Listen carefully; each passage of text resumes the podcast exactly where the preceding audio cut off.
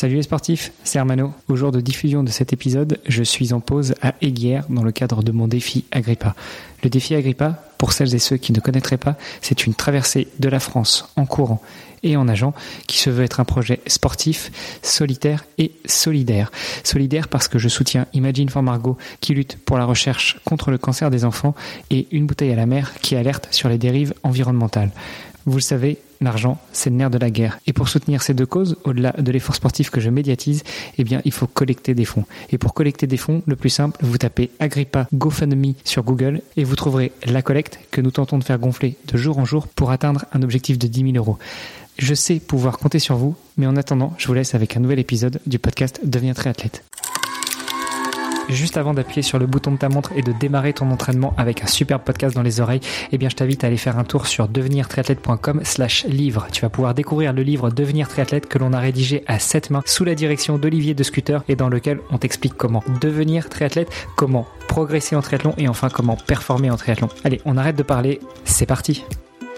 Salut les sportifs, c'est Armano et comme d'habitude, je suis très heureux de vous recevoir sur un nouvel épisode du podcast Devenir triathlète. Juste avant d'accueillir notre invité comme il se doit, eh bien mon co-animateur est là, Olivier de Scooter. Salut Olivier. Salut Armano, salut à tous. Et aujourd'hui, c'est on a un invité euh, en particulier. J'ai l'impression de dire ça toutes les semaines évidemment, mais, euh, euh, mais, mais mais voilà, en tout cas, ça fait ça fait un petit moment qu'on avait qu'on avait prévu d'avoir d'avoir cet invité. Donc je je fais pas durer le suspense plus longtemps. Bah écoute, vas-y, je t'en prie, tu as commencé. Tu peux présenter notre invité. On, va inverser un petit peu, on va innover dans la présentation du podcast. Aujourd'hui, on a le plaisir d'accueillir euh, celui qu'on connaît sous le nom de Iron Yeman, Herman Simon. Salut Herman. Salut Hermano, salut Olivier. Merci beaucoup de m'avoir sur ce podcast. Est-ce qu'on prononce bien ton prénom d'ailleurs C'est bien, on dit bien Herman, tu le prononces comme ça Il y a deux Exactement. Ouais, ok, c'est bon. C'est bien ça. Et Simon, Herman est bien ton voilà Herman est bien ton prénom et Simon ton nom de famille. Exactement. J'ai fait un petit post ces derniers temps sur les réseaux parce que c'est c'est une c'est l'histoire de ma vie cette inversion. C'est l'histoire de ta vie. c'est mes parents qui ont fait un petit piège, mais ils ont fait le même à mes sœurs, tu vois. Ils ont ils ont ils ont fait ils ont mis tout le monde à la même enseigne. Il y a un petit piège, mais c'est bien Herman mon prénom. Ok, et je disais Iron Yeman parce que c'est ton, euh, c'est ton, c'est ton pseudo, si on peut dire, sur euh, sur Instagram. C'est mon blaze. c'est ton blaze, exactement. Donc euh, voilà pour pour ceux qui connaissent pas. Un copain qui m'a appelé comme ça. Ok. Ah bah, voilà, bah, pour, pour, ceux qui connaissent pas Herman, en tout cas, il est, il est assez actif, euh, notamment sur euh, sur Instagram, dans le monde du triathlon.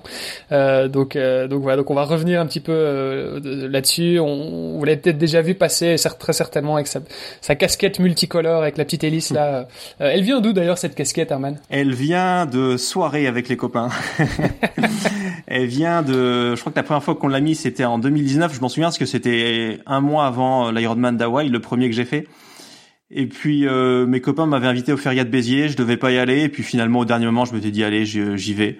Et puis on avait mis cette casquette là, qui avait eu un très grand succès. Je l'ai mise après sur des, des, vidéos pendant le confinement, les gens ont trouvé ça drôle. Et puis euh, je me suis dit tiens pourquoi pas la mettre sur un triathlon. Et à ma grande surprise, des gens m'ont reconnu grâce à la casquette et j'ai été beaucoup plus encouragé grâce à la casquette, je pense. Donc, euh, et donc les performances ont suivi je je sais pas si les performances ont suivi, je sais pas si on peut dire ça, mais en tout cas le il y a une petite émulation autour de la casquette et du coup quand je la mets pas, euh, les gens sont déçus. Du coup. Euh, ok. et, est-ce que est-ce que est-ce que l'hélice c'est est-ce que l'hélice c'est c'est t'as un petit côté aéro ou au contraire cette cet handicap t'as t'as déjà fait des tests pour comparer? Je, je, me suis posé la question si euh, c'était pas un désavantage. Euh, après sur les vitesses Ironman, je pense pas. Et puis récemment, j'ai vu un, groupe de coureurs qui couraient avec, et notamment il y a un mec en finale, je crois du 5000 mètres euh, sur piste, qui l'avait mise. Donc à partir du moment où lui la met sur 5000 mètres où il devait courir en, en 13 40 ou je sais plus combien, moi j'ai pas d'excuse pour pas la mettre sur euh, sur mes courses.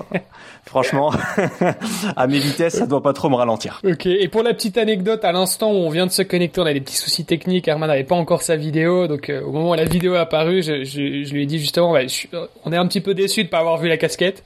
Euh...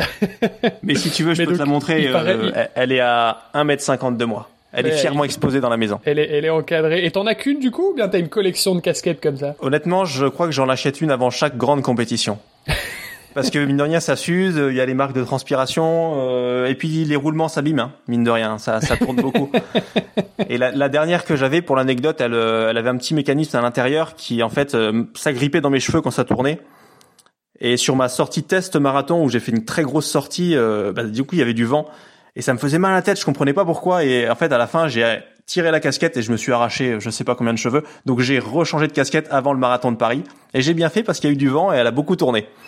Donc stratégiquement, j'ai bien fait de la changer euh, avant le marathon. mais c'est la, c'est la casquette, c'est pas la casquette de, de chez Google là, tu sais les les les nouveaux chez Google, ils reçoivent une casquette comme ça?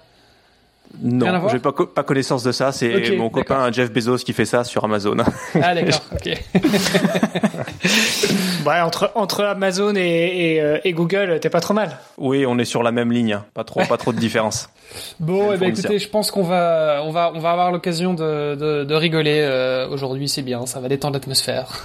j'espère, j'espère. Vu qu'on a déjà mis un peu les pieds dans le plat, euh, cette fameuse casquette, comment tu fais quand tu pars euh, sur le triathlon? Tu la mets euh, sous le casque, sur le casque? Tu t'es, tu t'es fabriqué une hélice sur le ah casque? Non, je la mets pas sur le vélo. Non, non, je la, je la mets pas sur le vélo. Je la mets qu'en course à pied. Donc elle est à T2, elle attend hein, au parc. Hein.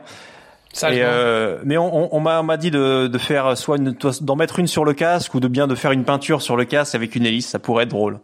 On verra pour la suite. Mais pour l'instant, je la mets qu'en course à pied et c'est déjà pas mal. Bon, écoute, Herman euh, et euh, Olivier, je t'invite à faire attention quand tu prononces nos prénoms parce qu'entre Herman d'un côté et mmh. Hermano de l'autre, hein, on est d'accord, même si ça s'écrit pas tout à fait pareil. C'est vraiment ton prénom, Hermano? C'est vraiment mon prénom. D'accord, bah, c'est la première fois que je rencontre Hermano. Enchanté. Euh, merci. Euh, et, et, du coup, euh, j'ai souvent coutume de dire que c'est à la fois un avantage et un inconvénient. Parce que comme Hermano, c'est pas un prénom très fréquent. Bah, quand t'as envie qu'on t'oublie, on t'oublie pas. Et quand t'as pas envie qu'on t'oublie, bah justement, euh, on t'oublie pas. Donc voilà, avantage ou inconvénient. Le verre à moitié vide ou à moitié plein, tu choisis. D'accord. Je, je n'avais pas vu ce souci-là dans ce dans ce contexte-là, mais si tu nous le dis. Écoute, Herman, on a une tradition sur le podcast, et je pense que tu le sais puisque tu nous as confié en off que tu avais déjà écouté le podcast. on laisse la parole à notre invité pour se présenter. Donc même si on a déjà mis un petit peu les pieds dans le plat, eh ben on aimerait revenir avec toi sur qui est Herman de prénom, Simon de nom de famille. Exactement. Donc mon prénom c'est Herman, j'ai 32 ans maintenant. Je suis triathlète professionnel. Non, ça c'est ça c'est pas vrai. Non, de profession, je suis je suis kiné depuis euh, depuis 7 ans maintenant. J'habite dans le sud de la France, du côté de Nîmes, même si je suis normand à l'origine, fier de l'être. Euh, puis je fais. Euh, tu vois, on a un autre point commun. Il n'y a pas que notre prénom. Moi aussi, je suis normand. Je viens de Rouen. ah bah tu vois, mais mes parents m'ont certifié que Herman c'était d'origine normande, même si ça sonne plutôt euh, allemand. Herman, Hermano, il y a un truc, euh, il y a un truc dans les origines là. Il y a quelque chose. Bon, moi, c'est la basse Normandie, mais bon, peu importe. Ça, ça reste. Pour une fois, on va pas se, on va pas se taper dessus entre les bas normands et les hauts normands on est dans la même team. Ouais, de toute façon, tant que le Mont Saint-Michel est chez nous, il y a pas de souci. Exactement, tant qu'il n'est pas chez Arnaud Guillou et les Bretons, tout va bien. Euh, donc après, je fais du triathlon, donc chez les amateurs évidemment. Depuis euh, depuis que j'ai mon diplôme de kiné, donc je l'ai eu il y a il y a 7 7 8 ans. C'était mon challenge d'après école où je me sentais beaucoup moins en forme après mon école à Paris. Donc mon challenge c'était de me mettre au triathlon et plus particulièrement à l'Ironman parce que c'est vraiment ça qui m'attirait. Donc voilà, je suis tombé euh, là-dedans, j'ai basculé du côté obscur de l'entraînement et du et de l'Ironman. Et depuis, donc j'ai fait mon premier en 2016 et depuis je continue, même si cette année je suis en questionnement.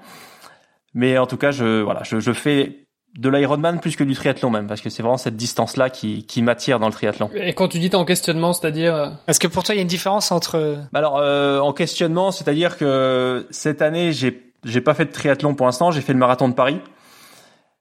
Euh, il faut bien avouer que quand tu prépares que de la course à pied, euh, tes journées elles changent. J'ai beaucoup plus de confort au niveau euh, de mon temps, de mon planning. Et tu vois, je suis en train de me dire, c'est pas mal des fois de faire que de la course à pied. Hein. Donc je me questionne, voilà. Je j'aime toujours le triathlon. Euh, à voir, est-ce que je vais réussir à retrouver la motivation pour pouvoir le faire à fond et dans de bonnes conditions? Parce que si je le fais, c'est pour être performant entre guillemets à mon niveau. Donc euh, être performant en triathlon, ça demande beaucoup beaucoup de temps, un investissement. Et tu vois là, j'ai ma dernière prépa triathlon, ça a été long, ça a été dur. Je suis pas sûr de l'avoir bien vécu. Et là, j'ai fait une prépa marathon depuis le début de l'année et ça s'est beaucoup mieux passé. Donc voilà, petit questionnement euh, qui va aboutir dans les prochaines semaines, peut-être prochains mois, pour définir si en fin d'année je rebascule sur une prépa triathlon ou un deuxième marathon. Je vais voir. Rien n'est ah définitif je, te, je te comprends tellement. C'est une question tellement existentielle que j'ai aussi. Est-ce que euh, est-ce que je fais une seule des disciplines et que et que je la fais un petit peu plus euh, à fond ou est-ce que parce qu'il y a un moment de façon voilà ton, ton emploi du temps euh, enfin après bon ça ça dépend de ce qu'on fait dans, dans, la vie pro et, et, perso et tout ça tu vois mais euh, moi j'ai dû enfin en tout cas je sais que là maintenant je, je vais pas pouvoir euh, redédier 15 20 heures d'entraînement par semaine euh, ouais, dans, les, ça. Dans, les, dans les mois à venir. Et, donc du coup, qu'est-ce que je fais? Est-ce que je j'essaye je, de, je me dis bah c'est un challenge, je vais faire, je vais préparer un triathlon en, en tu vois un semi en, en 4 heures semaine, euh, ou est-ce que ou est-ce que je me dis bah en fait je prends un sport, je prends un autre sport et voilà tu vois tout l'hiver j'ai fait du renfort musculaire, j'ai fait des trucs euh, euh, assez différents et, et, et c'est vrai que c'est un comme tu le dis c'est un confort en fait quand t'as quand t'as vécu parce que moi j'ai préparé euh, j'ai préparé mon l'Ironman de Vitoria mais pendant euh, pendant trois ans. Parce qu'il y a eu Covid puis il y a eu euh, fracture de la clavicule puis il y a eu puis les croisés et tout quoi. Euh, ça a été non alors j'ai pas eu les croisés mais mais en tout cas il a été le truc a été reporté quatre fois.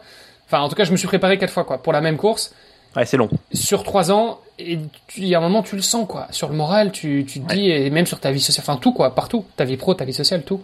Et il y a un moment tu te dis waouh euh, en fait, est-ce qu'il n'y a pas d'autres trucs euh ouais. Mais donc, je comprends tout à fait ces questions, ces questions existentielles. Ça fait sept ans que ça fait sept ans que je fais que des prépas Ironman, grosso modo. Ouais, bah voilà. avec beaucoup, euh, voilà, avec beaucoup de plaisir. Parce que j'aime ça. Hein. Si je le fais, personne me force, donc c'est que j'aime ça. Mais voilà, il y a un moment où même je me posais la question. Je me suis dit tiens, quand je ferai plus de prépa Ironman, est-ce que je m'ennuierai pas? Et en fait, euh, je me suis rendu compte que non, le, d'ailleurs, ça m'a plu ça dans la prépa marathon parce que je, en fait, j'ai pris du plaisir à faire ma prépa que marathon. Le vélo m'a pas trop manqué, euh, la natation, bon, j'en parle pas, ça m'a pas du tout manqué. Mais euh, voilà, en plus en prépa en hiver, j'ai pas eu à sortir le vélo le dimanche matin quand il faisait 2 degrés. J'ai pas eu à aller affronter le vent, à me couvrir de 40 couches pour aller rouler. Donc ça, ça a été un confort. t'as dormi aussi, non? Et j'ai dormi un peu plus, ouais. J'ai dormi un peu plus. je... bon, ça fait la diff, quoi. mais bizarrement, les journées, on arrive quand même à les remplir. Hein. C'est, je, je suis jamais à rien faire. Mais je suis en train de me dire là, si je dois à mon agenda rajouter du vélo, de la, de la natation, je suis un peu comme un débutant là. Je, je suis reparti au point zéro, comme le débutant qui commence et qui se dit mais en fait euh, je vais pas pouvoir m'entraîner les quantités. Puis en fait, en fait au final quand on se met dans, dans le bain, on, quand on a vraiment envie, on trouve les solutions. C'est souvent comme les euh, tous les jeunes parents disent ça, ils se disent mais attends mais comment je faisais avant enfin avant j'avais l'impression d'avoir une vie bien remplie et en réalité bah non je je, je comprends pas. Euh, ouais, ça, je connais pas cette situation encore mais euh... pour l'instant je n'ai pas d'enfant je pense que les, les euh, Hermano pourra peut-être euh, témoigner mais euh, j'ai, l'impression que c'est quelque chose en tout cas que j'ai souvent entendu. Ouais bah écoute déjà je voudrais revenir sur la prépa course à pied. Tout dépend un petit peu ce que tu prépares hein, parce que tu vois moi je suis en train de préparer une traversée de la France en courant. D'ailleurs je passerai pas très loin de Nîmes le, le 4 juin. Alors je suis pas à 2,38 au marathon comme d'autres hein, mais par contre quand tu tu te colles 20 heures de préparation d'entraînement course à pied par semaine, t'es pas loin de la prépa Ironman quand même. Hein. Oui, bah là, si t'es à 20 heures, oui, t'es dans une prépa euh, de triathlète amateur. Déjà, quand tu fais 20 heures, tu fais des belles semaines, surtout si tu travailles à côté. Mais une prépa marathon, euh, déjà, si tu fais 7-8 heures, euh, t'es déjà bien. Donc là, on est quand même sur un volume horaire, tu divises plus que par deux c'est c'est fou les journées les journées il y a des, des, des, heures qui apparaissent comme ça. Tiens il y a des heures entre trois 3 heures et 4 heures le mardi je savais pas. D'habitude j'étais toujours sur mon vélo là je, je savais pas qu'on pouvait goûter le mardi euh, tranquillement Puis après sur le sur la, la planification avec euh, femmes, enfants, boulot, etc. Ouais, c'est c'est un autre sport. En fait, c'est c'est la quatrième ou la cinquième euh, discipline dans le triathlon euh, ou la deuxième dans la course à pied, quoi. Ben ouais, parce que je vois par exemple, tu pars en vacances avec ta copine, euh, la course à pied, tu peux toujours en faire quelque part. Hein. tu te dégages une heure. Il y a toujours un moyen de se débrouiller. quand il faut commencer à amener le vélo, à trouver une piscine et et toutes les autres choses, ça devient plus compliqué. Ah, mais c'est clair. Bah écoute, tu vas, tu vas au bord de la mer en, vacances. Hein. Bon, par contre, le podcast s'appelle Devenir triathlète. Voilà, on va pas, on va pas inciter nos auditeurs À, ne, plus de, à ne plus être triathlète euh, et à passer à la course à pied. Euh, même si je pense que c'est pas mal d'avoir ces petits, euh, ces, ces, petits, ces petits moments effectivement de, de euh, bah, où on fait un peu autre chose, quoi. Tout le monde se pose un peu la question, je pense, à un moment oui, où un moment l'autre. Il y, y a, toujours des moments où on se dit, oh, c'est compliqué. Puis en fait toi, je te dis ça, et puis ça se trouve dans une semaine, je m'inscris un Ironman. Hein. oui. Ça c'est ça c'est possible, parce que quand on aime ça, au final, euh, voilà. Si, si, tu me demandes de choisir vraiment entre le marathon ou l'Ironman, je, je, je, suis passionné d'Ironman. Hein. Donc euh, si, si, je peux le, le, le préparer dans des bonnes conditions, je choisirais l'Ironman. Donc faites du triathlon, devenez triathlète. Exactement. Voilà. Merci. Au revoir. fin du podcast. Toi, toi, toi, quand tu quand tu parles de quand tu parles d'Ironman, c'est systématiquement à distance full ou bien euh, tu fais des semis aussi? Alors je je fais des des halfs ou même des M, mais à chaque fois je me dis c'est dans une prépa pour un Ironman. Tu vois, c'est la finalité pour moi. C'est ça ça a commencé comme ça par cette distance là qui me fascinait. Et puis je suis encore là-dessus parce que c'est tellement dur comme distance que de là à réussir un Ironman et être pleinement satisfait, c'est pas encore le cas, tu vois. Donc je suis encore un peu comme tous les triathlètes, je crois. On est tous en quête de cet Ironman parfait qui. Mais est-ce que ça existe ça? Parce que, enfin, moi, ça fait des années que j'entends parler de ouais la, course, parfaite. Euh, j'ai pris du plaisir. Euh, l'important c'est de prendre du plaisir. Et on, en a déjà parlé un peu sur le podcast, mais enfin moi dans une course, je alors il y a peut-être des moments où euh, tu te dis ah ouais chouette ça ça marche bien, mais je veux dire il y a toujours un moment aussi où tu souffres, quoi, tu vois. Enfin, je veux dire, dire que je prends du plaisir dans une course, je sais pas, tu vois. Je suis entièrement d'accord avec toi. Hein. en balade, tu vois, mais pour moi, une course, c'est pas du plaisir, quoi. Mais souvent, celui qui a dit qu'il a pris du plaisir, c'est le premier, celui qui a gagné. C'est toujours plus facile, je pense, quand t'es devant. Oui, mais c'est du plaisir. C'est du plaisir au moment où, au moment, c'est la victoire qui fait plaisir, mais c'est pas la course en elle-même. Elle a pas fait plaisir, les gars. Même celui qui a gagné, il a souffert, le mec. Il a souffert, mais bon, là, je pense que le plaisir de la victoire, il fait oublier un peu tout ce que Enfin, j'en sais rien parce que j'ai jamais gagné. Alors du coup, je suppose. mais, souvent, quand t'entends les gens dire euh, le sport c'est du plaisir, ça doit pas être de la souffrance et tout, souvent c'est toi, c'est Kylian Jornet ou Frodeno qui te le disent quoi. Donc forcément, euh, ok, c'est du plaisir. Ouais, mais peut-être pas pour tout le monde. Et moi, à mon échelle, oui, clairement, les courses, 90% euh, de mes Ironman, ça a été euh, dur, très très dur. On est d'accord. C'est vrai qu'il paraît que celui qui, en souffre le plus en général sur une course quelle qu'elle soit, hein, c'est le deuxième, parce qu'en fait c'est celui qui a, tout donné et qui a pas pu être premier. Et euh, voilà, donc euh, après euh, tout dépend un petit peu de ce qu'on appelle souffrir, parce que celui qui finit dernier, peut-être qu'il prend du plaisir, mais mais il souffre très certainement aussi beaucoup. après c'est une question d'habitude et d'entraînement à la douleur aussi ou, à la souffrance. Ouais, puis c'est une question de comment on voit sa course. nous on est peut-être dans une optique de la faire à fond à notre niveau évidemment. Oui. Mais de de se dire euh, ma course elle est pas réussie si j'ai pas tout donné quoi. Il y a peut-être mm. des personnes qui le voient différemment. Non, non, mais oui, pour le coup, il y a, je pense qu'il y a vraiment des gens qui prennent du plaisir et, voilà, et tant mieux, et c'est très bien comme ça. Mais, euh, ah y en a qui... effectivement, je, je, comprends. Moi aussi, j'ai du mal.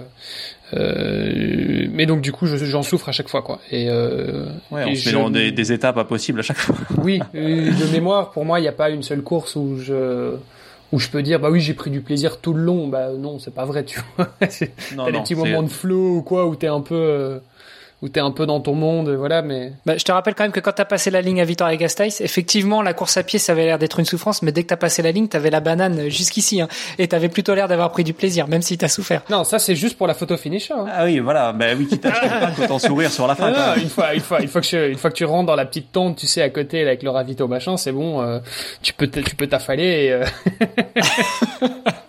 non, non, je te parlais des, des 25 minutes après quand je t'ai vu et qu'on a enregistré un petit épisode tous les deux.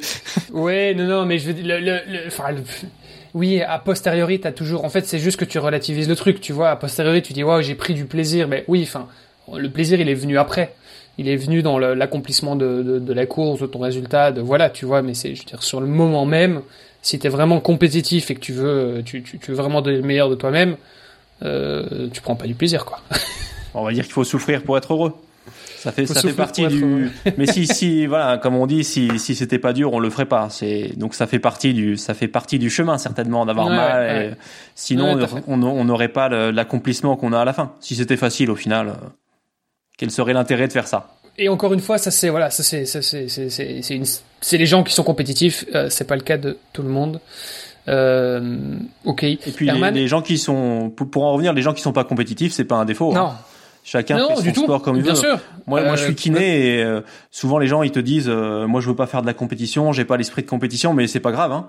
L'important c'est de faire de l'activité physique, c'est de bouger, c'est en ça le plus important. Et, et moi quand je vois un petit peu l'état entre guillemets de de mes patients qui viennent me voir, il faudrait juste faire de l'activité physique rien que bouger. Et donc celui qui prend du plaisir sur sa course et qui met trois heures de plus que ce qu'il pourrait, c'est pas grave, hein.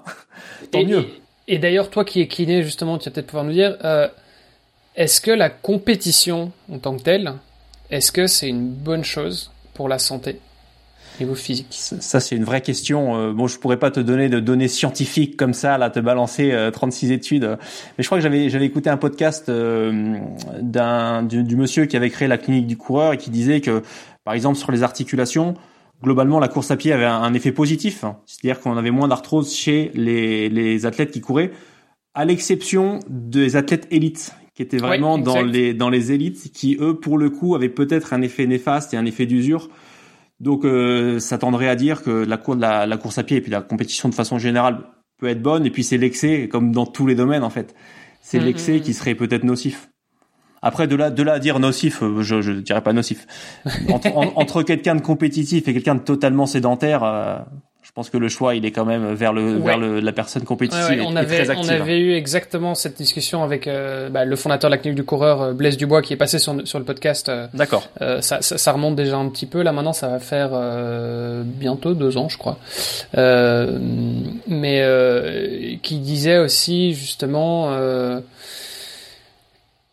que entre une personne sédentaire et euh, quelqu'un qui est compétitif, euh, enfin en tout cas quelqu'un qui fait du, du, sport de haut niveau, euh, le sportif de haut niveau vivra euh, plus longtemps et sera en meilleure santé globalement, meilleure etc. Santé. Maintenant, effectivement, entre le sport santé et donc plaisir d'une certaine manière versus euh, la compétition où en fait tu vas quand même bien forcer sur ton corps, tu vas tu vas le pousser un petit peu dans ses retranchements. Euh, effectivement, euh, voilà, il y a, y a, une limite effectivement où tu ça peut commencer à devenir un petit peu délétère. ouais, au niveau des quantités et puis même quand tu vois l'alimentation des, des pros, tu te dis se mettre 100 grammes de glucides par heure ou 120 ou 140 c'est tu prends n'importe quel bouquin de physiologie ou de nutrition, on va te dire c'est du suicide absolu quoi. Donc il y a certainement Alors, voilà 140 ça c'est c'est impressionnant quand même Ouais, mais j'ai j'ai entendu bah, j'ai entendu des 140 ouais, je crois que écouté un podcast de Léon Chevalier qui parlait de d'avoir testé plusieurs choses et il parlait alors c'est peut-être les norvégiens qui disaient qu'ils faisaient ça 140 euh, à prendre avec des pincettes évidemment mais en tout cas les chiffres sont, sont, impressionnants ah ils sont partout ces norvégiens ils sont partout Léon qu'on Léon qu'on a aussi eu sur le sur le podcast d'ailleurs mais c'est vrai qu'on avait je pense pas qu'on avait parlé de ça euh, à l'époque c'était euh... peut-être sur un podcast concurrent que j'ai entendu ça ah, c'est bien possible. Il en on existe. Dira rien. Euh... Mais non, non, il, il en existe un autre. Euh... on n'a rien à cacher. Euh... Bah, tout ça, on, on, a encore digressé, mais on n'est pas trop trop revenu sur toi. Donc tu nous as dit 32 ans, tu nous as glissé que tu étais kiné dans ta vraie vie. Euh, c'est ouais. toujours le euh, trouve-toi un vrai job ou, ou fais, un, fais un vrai truc euh, parce que le sport euh, pour certains c'est c'est pas c'est pas une occupation, c'est pas c'est pas un boulot. Mais bon, toi ton boulot c'est d'être kiné. En plus, tu prends du plaisir en faisant du sport. Oui. Euh, tu peux revenir avec nous justement sur euh, qu'est-ce que ça signifie le sport pour toi? Quand est-ce que tu as découvert le sport? Hein, c'est une question euh, que je révélerai à mon psychologue, ça. du coup, tu peux t'allonger sur le divan, euh, t'as deux heures. Non. Voilà. Alors, euh, c'est, c'est, la séance est gratuite, je vais en profiter. Euh, non, en fait, j'ai toujours fait du sport. Après, j'ai toujours été mauvais en sport quand j'étais jeune. J'ai fait du foot, j'étais dans les dernières équipes. J'ai fait un peu de vélo, j'étais dans les derniers. J'ai même nagé, c'est dire. C'est dire, euh, vu mon niveau natation, j'étais vraiment loin. Et en fait, mes parents m'ont toujours un peu obligé à faire du sport quand j'étais jeune, enfin quand j'avais moins de 18 ans, ce qui est très bien. Euh, et puis après, j'ai. C'est toujours le cas aujourd'hui, c'est ça? Bah, alors ils m'obligent pas. Hein. Ils encore. Là. non, non. peut-être même qu'ils trouvent que j'en fais trop. Ils comprennent peut-être pas pourquoi j'en fais, je, je, fais ça. Ça, c'est, on est plus dans cette optique-là. Non, mais après, j'ai, je suis parti en études. J'ai toujours continué le sport, mais après, j'ai fait, j'ai fait la fête comme les étudiants. J'ai eu un mode de vie un peu plus décalé. Mais après, j'ai fait beaucoup de, beaucoup de muscu, mais je me sentais pas en bonne condition physique, tu vois le, le cardio, le, j'ai fait mes études à Paris, donc le mode de vie parisien, il n'est pas vraiment compatible avec une bonne santé globale, j'ai l'impression. Et en fait, j'ai toujours eu ce besoin d'aller faire du sport. J'ai toujours beaucoup mangé, beaucoup. Voilà, c'est le sport, ça a été la façon un petit peu de me rééquilibrer toujours. Et c'est pour ça d'ailleurs que j'ai commencé le triathlon. C'est après mes études où je me sentais pas forcément euh, en bonne condition physique. Toi, j'étais essoufflé en montant les escaliers, presque essoufflé en parlant. Et là, je me suis dit merde, euh, il faudrait quand même faire quelque chose. Donc mon challenge, puisque je suis tout dans la mesure, je me suis dit, eh ben, je vais faire un Ironman. en premier triathlon, hein, j'ai commencé direct par la distance Ironman. J'ai pas fait de, j'ai pas fait de distance plus courte d'abord. Et puis après, euh, c'est, je pense, c'est la passion de la distance euh, qui, qui, est quand même fascinante. Hein. Enchaîner ces distances-là, c'est quand même, c'est, c'est incroyable. Quand on aime le sport, se dépasser, c'est c'est voilà, c'est ça qui m'attire. Donc j'ai commencé par besoin et je continue euh, parce que j'en ai encore plus besoin qu'avant, je crois. C'est marrant, il doit y avoir un truc avec les professions médicales, paramédicales, parce que euh, toi t'es kiné. Euh, on a eu aussi le docteur Fabrice Kuhn à ce micro qui me disait ouais bah moi j'ai commencé par l'Ironman. Bah, pareil. pourtant il est médecin, c'est tout ce que les médecins te disent de pas faire, d'y aller progressivement. Alors blah, vous mettez direct les pieds dans le plat. C'est quoi votre truc en fait? C'est on vous apprend ça à l'école ou, ou en première année de médecine? Pas du tout. Non, honnêtement je sais pas, mais c'est Honnêtement, j'ai en fait, j'ai connu le triathlon par l'Ironman en fait. Je me souviens d'avoir quand j'étais jeune, j'ai rencontré un un type sur le vélo dont j'ai plus du tout de nouvelles et plus de contacts, mais en fait, il me parlait de ses Ironman, il avait fait Hawaï et tout, et puis il m'a fasciné quoi. Je me suis dit mais c'est incroyable ça. Et donc je me suis dit quand je serai grand, je ferai les Ironman. Après, j'ai fait mes études, j'ai oublié tout ça et puis c'est revenu, c'est revenu après. Mais après c'est le c'est une personnalité de vouloir faire les choses euh, voilà plus dur possible tu vas, tu vas sur une course, il y a deux distances, tu vas faire la distance la plus longue. Sinon, ça n'a pas d'intérêt. c'est un peu cette mentalité-là. On n'est pas tous comme ça, mais en tout cas, moi, je crois que je suis comme ça. Heureusement que sur le marathon, t'as pas le choix. L'Ironman, c'était un peu une évidence. Bah, sur le marathon, j'ai pas le choix. Après, j'ai, oh, tu pourrais très bien faire du 10 ou du semi. Et puis, non, c'est pareil, en course à pied, euh, la, finalité, c'est le marathon. Dans, dans ma tête, c'est comme ça, tu vois. Je, je comprends qu'il y en ait d'autres qui pensent différemment, parce que chacun a sa vision, mais tu vois, quelqu'un qui fait que du 10, du semi, et qui arrête sa carrière entre guillemets sur ça, je me dis merde, il aura pas connu ce. Enfin, c'est pour moi c'est le truc à aller chercher. En, course à pied, c'est aller chercher le marathon et sur en triathlon, pareil, aller chercher l'Ironman au moins une fois. C'est marrant ce que tu. Ça c'est ma vision. Hein, je... Non mais c'est marrant ce que tu dis parce que tu as quelqu'un dans ma famille qui est championne de France sur 800, sur 1500, sur 3000 steeples euh, et en essayant de monter sur marathon et de se qualifier au JO pour le marathon, euh, justement, bah là, la Fédé a bloqué. Non, c'est bon, t'as gagné sur 800, sur 1500, sur 3000, tu peux pas monter sur marathon. Euh, ce qui est pas du tout sa vision à elle, mais moi, je, je, valide la vision de déjà, on commence par le plus dur, et puis en plus, euh, notamment dans la course à pied, si on veut, si on veut avoir l'impression d'avoir tout fait, il faut avoir fait tout le panel, quoi. Dans ma vision, c'est ça. Honnêtement, euh, et puis qu'à l'origine, je je savais pas si j'allais continuer euh, pendant des années ça, donc je me suis dit, bah je, enfin c'était mon challenge, je voyais pas pourquoi j'allais perdre du temps. En fait, c'est pas perdre du temps, hein, c'est complètement bête de dire ça, parce que j'aurais appris en faisant des distances plus courtes avant. Mais dans ma vision, je voulais faire ça. C'était, et puis quand j'ai une idée en tête, je me pose pas trop de questions. Donc j'ai préparé un Ironman. Quand je me suis mis, je me suis mis à borner dès la première année. J'avais pas de coach, j'y connaissais pas grand chose. J'ai borné, j'ai borné, j'ai borné. Je me suis dit, je fais un, un Ironman. Et les gens m'ont dit euh, fais, fais au moins des halfs avant. et au bout d'un moment, j'ai cédé, je me suis inscrit à deux halfs. Et deux semaines avant le premier half, je me suis fait une entorse arrachement osseux, donc du coup j'ai pas fait mes halfs.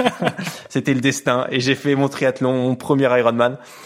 Et je suis content de l'avoir fait parce que du coup, c'est une histoire sympa d'avoir commencé sur Ironman. Même si pendant la course, euh, c'est possible que je l'ai regretté. Hein. Dans la natation, je me suis dit merde, j'aurais quand même dû en faire des plus courts avant. Ouais, c'est dès la natation, tu l'as regretté. Bah, justement, tu vas pouvoir euh, revenir avec nous là-dessus parce que le podcast s'appelle Devenir triathlète. Le, notre objectif, c'est justement de mettre un, maximum de gens au triathlon ou ceux qui y sont déjà, bah, de les, les, pousser à aller un petit peu plus loin. Euh, toi, tu as commencé direct avec l'Ironman. Tu nous as dit la première année, tu as commencé à borner tout de suite. Tu pas de coach, tu t'es entraîné tout seul. Tu peux revenir avec nous sur sur cette première préparation, sur ce que ça. Alors, il y a qu'une seule question, hein, mais j'essaie de te guider. Donc, sur cette première préparation, sur éventuellement ce que ça t'a appris, ce que ça t'a apporté, et puis, euh, bah, je te laisserai terminer sur euh, le résultat de ce premier Ironman. Alors, du coup, j'ai vraiment commencé. Euh, j'ai eu mon diplôme. Je me suis dit, allez, c'est parti. Voilà, tête dans le guidon. Alors, j'ai travaillé quand même. J'ai eu mon, j'ai eu mon premier poste de kiné très tôt. Donc, au début, bon, tu, tu commences, t'as pas beaucoup d'argent, donc j'ai travaillé beaucoup. Je travaillais beaucoup au cabinet et dans ma tête, de toute façon, j'avais pourtant j'avais fait une, une, licence entraînement sportif avant mais tu vois dans ma tête je me dis c'est du long je prépare avec du long. Il me faut de la borne il me faut et au pire si je fais un peu n'importe quoi que j'en fais trop ça me servira pour après. Je me suis dit je me fais la caisse voilà. Je, je à aucun moment je me suis dit je prends un coach je, je rationalise mon entraînement sinon je, je, je fais la borne je me fatigue. Ça m'a appris à pas trop en faire parce que je me suis j'ai passé un an vraiment à à m'entraîner beaucoup. Donc depuis en fait, ça fait sept ans. Cette, première prépa, ça fait sept ans, et en fait d'année en année, j'en fais de moins en moins. j'en fais de moins en moins au niveau de la quantité, mais je, pour le coup, je rajoute beaucoup de qualité. Donc j'ai vraiment fait beaucoup de quantité. Je savais pas où j'allais au début, c'est-à-dire que j'avais pas, je m'étais inscrit nulle part. Dans ma tête, c'était juste euh, j'emmagasine de, de l'entraînement, j'emmagasine des kilomètres, et quand je me sentirais, je m'inscrirais. Donc je me suis inscrit, euh, je me souviens à midi au cabinet sur un coup de tête au triathlon de, à l'Ironman de Vichy. Ça devait être, je sais plus, peut-être au mois de février, mars. Donc euh, il me restait trois, quatre mois de prépa ou même cinq mois jusqu'à fin août. Et après, je me suis blessé là j'ai fait mon ma petite fracture arrachement osseux au niveau de la cheville. C'était trois mois avant. Là, les médecins m'ont dit bah tu vas pas courir Vichy, t'as un cheville cassé. Bon, moi dans ma tête, je me suis dit je vais courir Vichy, donc je l'ai couru quoi qu'il arrive. non, donc voilà. Euh, la course s'est plutôt bien passée. Euh, donc je t'avoue, comme je te le disais, quand j'étais en natation, je me suis dit quand même j'aurais dû en faire avant parce que t'es un peu perdu. Hein quand t'as jamais fait de triathlon et que tu te retrouves, euh, c'était un rolling start au début. Heureusement que c'était pas une mass start parce que sinon ça aurait été compliqué. Mais c'est vrai que quand t'es dans la file d'attente, que t'as jamais fait de triathlon et que t'attends tout seul, parce que honnêtement la première année euh, je connaissais personne. Hein. Je m'étais entraîné un peu dans mon coin, donc je suis arrivé tout seul à l'Ironman. J'avais ma famille mais qui qui fait pas de triathlon, qui connaît rien. Donc euh, je suis arrivé, j'ai posé mes affaires, je je savais pas comment on faisait, je donc je me suis posé pas mal de questions avant le départ. Hein. Euh, est-ce que est-ce que je suis vraiment prêt? D'autant plus qu'en août 2016, on n'avait pas encore écrit le livre Devenir triathlète, donc tu pouvais pas avoir les bons tips. J'avais aucune info. Vraiment, j'avais aucune info. J'aurais aimé le lire avant, du coup. Mais après, la course s'est plutôt bien passée. Dans ma tête, je voulais faire moins de 10 heures. C'était l'objectif que je m'étais fixé euh, pour le premier. Et puis j'ai fait 9h57. Donc on va dire que on va dire que ça s'est bien passé. Et attends, et quand tu disais que tu faisais moins en moins de volume avec les années, euh, C'est-à-dire, tu as une moyenne euh, à nous partager entre euh, Alors, année 1, année 2, année 3 euh, jusqu'à aujourd'hui ou pas? J'aurais pas de moyenne parce qu'en fait, ça dépend vraiment des, des cycles quand même. Et en fait, la première année, vraiment, je m'entraînais, euh, je m'entraînais 25 heures semaine, quoi. Ok. Et, et, et aujourd'hui, même pour mes prépas, euh, pour mes prépas Hawaï de l'année dernière, honnêtement, entre entre 15 et 20. Hein. Et je pense, si on parle vraiment de moyenne, c'est peut-être plus à 15 qu'à 20. Je parle des semaines de travail évidemment, hein, parce que les semaines de, où je travaille pas, où je suis en stage, là, ça monte à beaucoup plus. Ouais, bien sûr. Mais euh, je me suis rendu compte qu'en fait, il fallait que je récupère, que soit je vieillis et je le sens vraiment, mais je peux plus me mettre des semaines à 25 heures, à courir au travail, à me prendre 5 minutes le, midi pour manger, à m'entraîner avant d'aller travailler. Euh, je peux plus le faire, ça. J'y arrive plus. C'est peut-être juste mm. mental ou, ou, physique, mais en tout cas, j'ai plus envie de le faire. J'ai plus envie de, de passer ma journée à courir. Et puis après, j'ai aussi découvert euh, vraiment les méthodes d'entraînement. Au fur et à mesure, j'ai pris un coach, ce qui aide beaucoup évidemment sur la planification. Et donc au fur et à mesure, je me suis aperçu que je pouvais quand même être performant à mon niveau, mais performant en m'entraînant pas 25 heures par semaine. Mais bon, t'es quand même encore à... Là, aujourd'hui, t'es à 15 heures par semaine. Enfin, en tout cas, pas maintenant, parce que là, t'es sur marathon, mais je veux dire, jusqu'à l'année passée, t'étais à 15 heures par semaine. Dans ces eaux-là de, de, euh. moyenne, ouais. Donc après, il y a des semaines plus importantes et des semaines moins importantes, mais grosso modo, c'est ça, ouais. Hmm. Après, pour, enfin, si, si, encore une fois, tout dépend de, de, de l'objectif qui est visé, mais je, en général, on a tendance à dire que pour un Ironman, euh, c'est bien de pouvoir t'entraîner au moins 10 heures par semaine, quoi. 10 heures, oui, ça, moi, ça me paraît quand même être un minimum. Après, il y a toujours des exceptions, des gars qui s'entraînent pas beaucoup, qui, mais qui ont certainement des qualités euh, intrinsèques favorables. Mais 10, heures, ça me paraît même le minimum. Hein. Quand t'entends les gens parler, souvent ils te disent qu'ils s'entraînent plus. Faut pas toujours croire ce que les gens disent, hein, parce que des fois, quand, quand quelqu'un me dit je, m'entraîne 25-30 heures alors qu'il travaille 35 heures semaine, je fais les calculs, c'est compliqué. Hein. alors, il y a des semaines de pic ou des semaines tu charges, tu peux éventuellement monter, mais quand on parle de semaines moyennes, c'est-à-dire qu'il faut aussi compter celles où tu te reposes, où tu es un peu en récup. Là, ça me paraît compliqué de, de, de, faire 30 heures semaine. Hein. Ça me paraît même impossible, mis à part des machines de guerre. Mais ça n'empêche que quand on regarde ton premier résultat à Vichy, euh, tu nous disais que la première année, tu t'es entraîné, t'as borné, t'avais cet objectif Ironman, tu savais pas encore trop quand, mais mais mais c'était ton objectif. Euh, t'avais quand même une sacrée caisse, un sacré foncier, euh, que ce soit sur le vélo ou sur la course à pied, parce que on regarde, on, on check euh, 5h05 sur le sur le vélo, euh, 3h25 sur le marathon. C'est pas donné à n'importe quel entre guillemets amateur qui monte sur Ironman. Vous avez tout vérifié. Vous avez tout vérifié, je ne peux pas dire de bêtises. Heureusement que j'ai dit le bon ouais, temps. Non, mais comme tu l'as dit, on peut pas croire tout ce que les gens disent, alors on vérifie avant. Hein. Ouais, t'as raison. Oui, alors Herman, quand tu parlais de 25 heures, en réalité, je déconne. En réalité, on a calculé 24 h 52. on a fait le calcul, on a repris ton Strava. non, mais je, je mettais pas tout sur Strava. Non, 25 heures, euh, c'était peut-être pas 25 heures, mais c'était dans la dans la tranche, non, non, mais dans la tranche haute entre, entre 22 et 25. mais toujours est-il que quand je, quand je dis que je m'entraîne de moins en moins en termes de quantité, ça c'est un peu réel. Enfin, c'est un peu réel, c'est réel, c'est c'est factuel. Et j'ai complètement oublié la question. Non, la question c'était. Ah tu me disais que tu avais. T'avais quand même de la caisse, que ce soit en vélo ou en course à pied, parce que un premier marathon, enfin un premier Ironman avec 3,25 sur marathon, c'est pas donné à n'importe quel amateur. Et après avoir fait un gros vélo, parce que 34 de moyenne sur 180 bornes, c'est pas mal quand même. Après, j'ai toujours fait du sport, donc euh, même quand je te disais que je faisais moins de sport quand j'étais en école de kiné, euh, mon sport c'était la muscu. Quand j'étais en école de kiné, tu vois, j'allais à la salle. C'était un super sport d'ailleurs. Et je pense que j'avais une caisse musculaire et puis une, une ma, plus grosse qualité entre guillemets, c'est la, la, la, capacité de travail. Je pense que je peux m'entraîner. Euh, si je, à l'époque en tout cas, si je pouvais m'entraîner toute la journée, je l'aurais fait. Donc euh, j'ai borné, j'ai borné. C'est vrai qu'au bout d'un moment, la borne paye, comme on dit. La borne paye toujours. Et, et tu faisais, tu, disais, t'allais à la salle, tu faisais la muscu euh, avec une finalité euh, plutôt euh, plutôt esthétique ou plutôt vraiment renfort musculaire qui te permet pour de, pour pour les filles. Pour les filles. C'était pour les filles. plutôt esthétique du coup, j'imagine. Ouais, bah après. Non, mais ce que je veux dire par là, excuse-moi, je, je, ce que je veux dire par là, c'est qu'on a on a enregistré justement récemment avec le, le docteur Fabrice Kuhn où on a parlé de ça euh, Et en fait, il y a une vraie différence entre tu vas à la salle de sport, enfin pour faire de la muscu, mais est-ce que tu fais de la gonflette ou est-ce que tu fais du renfort musculaire? Et c'est très très différent et c'est pas du tout les mêmes exercices. Alors à l'époque, on faisait vraiment de la muscu, c'est-à-dire qu'on mais, mais l'objectif était quand même de pousser le plus possible au développé couché ou soulevé de terre. On avait quand même des objectifs de poids, hein. on se faisait des, des cycles. Mine on était assez sérieux dans dans l'entraînement. Mais euh, l'objectif, bah, après, c'est quand tu vas à la salle. Hein, tu l'avantage de sport, c'est que tu vois les effets directement. Mais après, l'objectif, c'était d'être musclé à l'époque, hein, clairement.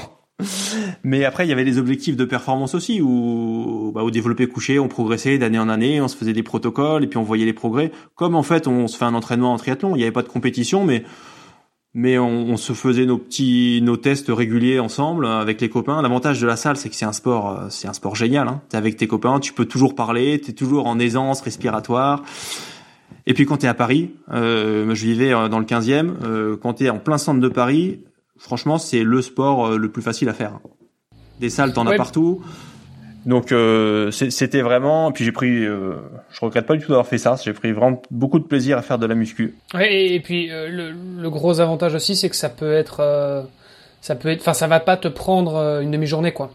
Je veux dire, tu vas. quand tu fais de la muscu en général, tu fais une séance de entre 30 minutes et une heure bah c'est déjà enfin voilà c'est bien c'est correct quoi. Tu vas t'as pas besoin de passer trois heures à la salle alors peut-être que c'est ton cas je sais pas mais euh... bah euh, étant donné que je fais de l'Ironman j'ai un petit côté psychopathe donc on non j'ai passé ok donc le mec passait 8 heures par jour à la salle de sport. J'ai je pense que j'ai eu des périodes où quand par exemple j'avais cours que l'après-midi c'est possible j'y allais deux fois par jour. Ça ça m'est déjà arrivé ça. Ok. Non donc j'aimais vraiment ça et je m'investissais déjà avant l'Ironman avant de faire du triathlon. Je m'investissais dans un autre sport euh, de façon conséquente. Donc ça m'a pas le fait de après de m'entraîner deux fois par jour, ça m'a pas trop perturbé. C'était ça faisait déjà partie de mes habitudes avant. Ouais, donc ça a facilité un petit peu le process. Parce que du coup, Vichy, tu disais 9h57. Euh, c'est une c'est un, un, sub 10 c'est c'est une belle perf pour un premier pour en fait un tout premier triathlon du coup. Ouais, c'était mon premier triathlon. Bah c'était l'objectif. Après la course s'est pas passée euh, de façon idéale, mais comme tu disais, un Ironman qui se fasse de qui se passe de façon idéale, c'est un petit peu utopique, surtout sur le premier. Donc euh, non, j'étais content et puis après euh, je me suis dit euh, faut passer à la deuxième étape et aller à Hawaï parce que c'était ça quand même je l'avais quand même dans un coin de la tête. Même si quand tu fais 9h57 à Vichy, viser Hawaï c'est quand même compliqué hein, parce que le niveau augmente d'année en année. je pense que 9h57 la qualif elle était en 9h10. Hein. Tu vois, j'étais quand même à des années de lumière. Donc il y avait encore du travail. Mais c'était en tout cas dès que j'ai fini Vichy, bon mis à part les petites larmes peut-être après la course, mais je me suis dit bon maintenant on va essayer de trouver une, une stratégie pour se qualifier à. C'était vraiment l'objectif. Bon ben c'était quoi ta stratégie? Parce qu'on a pas mal parlé justement sur le podcast, mais ça remonte un petit moment. Que ça fait ça fait un moment qu'on n'a plus parlé de ça euh, parce qu'il y a des stratégies effectivement pour se qualifier. Toutes les courses ont pas le même nombre de slots. Ouais, euh, tout à fait. Le niveau est pas forcément le même sur toutes les courses. Il y a des courses qui sont plus prisées que d'autres. C'était quoi ta strat à toi? Alors la stratégie déjà donc euh, faut savoir je connaissais pas bien le milieu hein, quand même donc euh, je me suis beaucoup renseigné.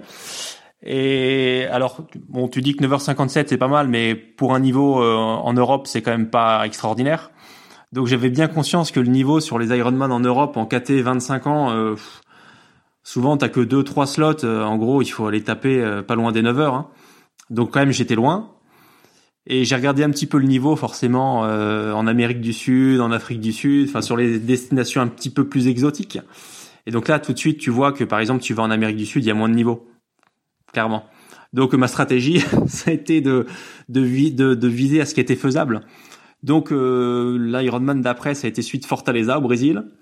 Après j'ai fait Florianopolis, encore au Brésil. Les deux fois, je suis à une, une ou deux places du slot, donc euh, j'étais pas loin. Et mon après j'ai refait Nice quand même. Et là j'ai vu que voilà, dès que j'étais en Europe, le niveau il était quand même, euh, il était quand même très très très costaud. Et donc la stratégie, je l'ai finalisée euh, l'année d'après où je suis allé en Argentine. Et en plus c'était championnat d'Amérique du Sud, donc euh, plus de slots, plus de slots, moins de niveau. bon après il y avait toujours que trois slots dans ma KT, mais c'était un de plus que d'habitude. J'ai fait quatre. J'ai eu un roll down. Il y a eu un roll down, je crois, sur toute la course. Il a été pour moi. Donc, on des fois, la chance sourit. Et voilà. Après, euh, la stratégie, là, c'est pas vraiment une stratégie, mais vu que je suis, je suis mauvais nageur, j'ai eu de la chance en fait, parce que les deux fois où je me qualifie à Hawaï, il y a deux fois, deux fois de natation réduite. Donc, euh, je sais pas ce que valent mes qualifs, ah, mais mais les, mais les deux fois, j'ai eu, euh, j'ai eu le droit à une natation réduite. Euh, ce qu'il faut pas le cacher m'avantage. Quand tu dis t'es mauvais nageur, ça veut dire quoi? Euh, Je suis mauvais nageur. Alors ma meilleure natation sur Ironman, j'ai fait une 0,2 à Majorque, mais dans ma KT, là je suis en 30 ans, quand tu nages une 0,2, tu sors à 10 minutes, euh, tu sors au moins à 10 minutes de la tête, et puis tu sors à 8-9 minutes de la qualif, quoi. Sachant que derrière, les mecs ils roulent, ils courent, euh, 8-9 minutes, faut aller les chercher. Donc euh, je suis mauvais nageur dans le sens où honnêtement je suis dans l'eau. Il y a, un moment où je me suis investi dans l'eau, mais j'ai pas vraiment vu de progrès. Après j'ai jamais vraiment eu de coach dans l'eau, donc j'ai toujours travaillé tout seul.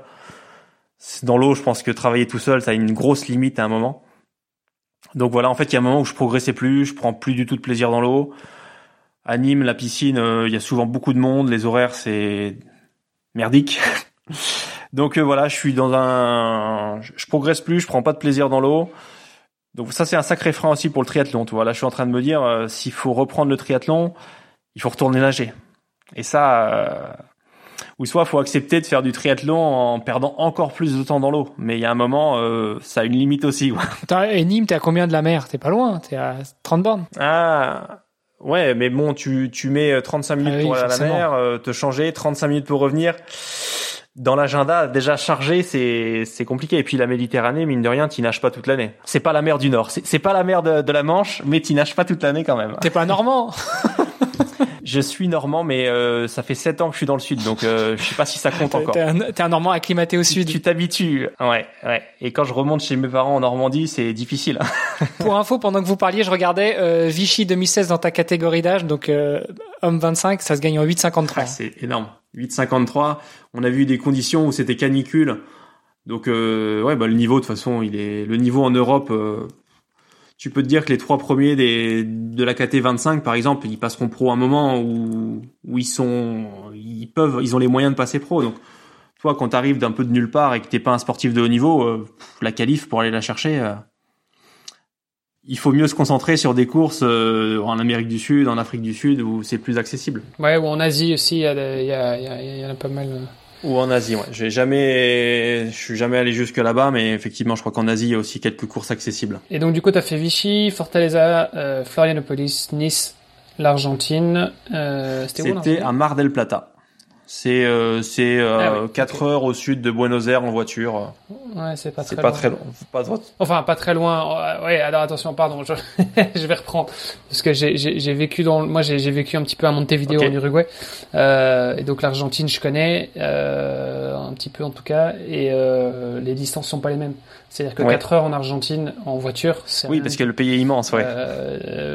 Euh, oui, parce que souvent, en fait, quand tu vas aller dans l'autre ville euh, la plus proche, bah, c'est 12, heures de, 12 heures de, de bus ou de bagnole. Donc en fait, 4 heures, c'est relativement court. Ça. Quoi. Mais entre Buenos Aires et Mar del Plata, le lieu de l'Ironman, tu prends une voiture, tu fais 4 heures, t'as pas une habitation en 4 heures, c'est euh, c'est le néant 4 heures. Voilà.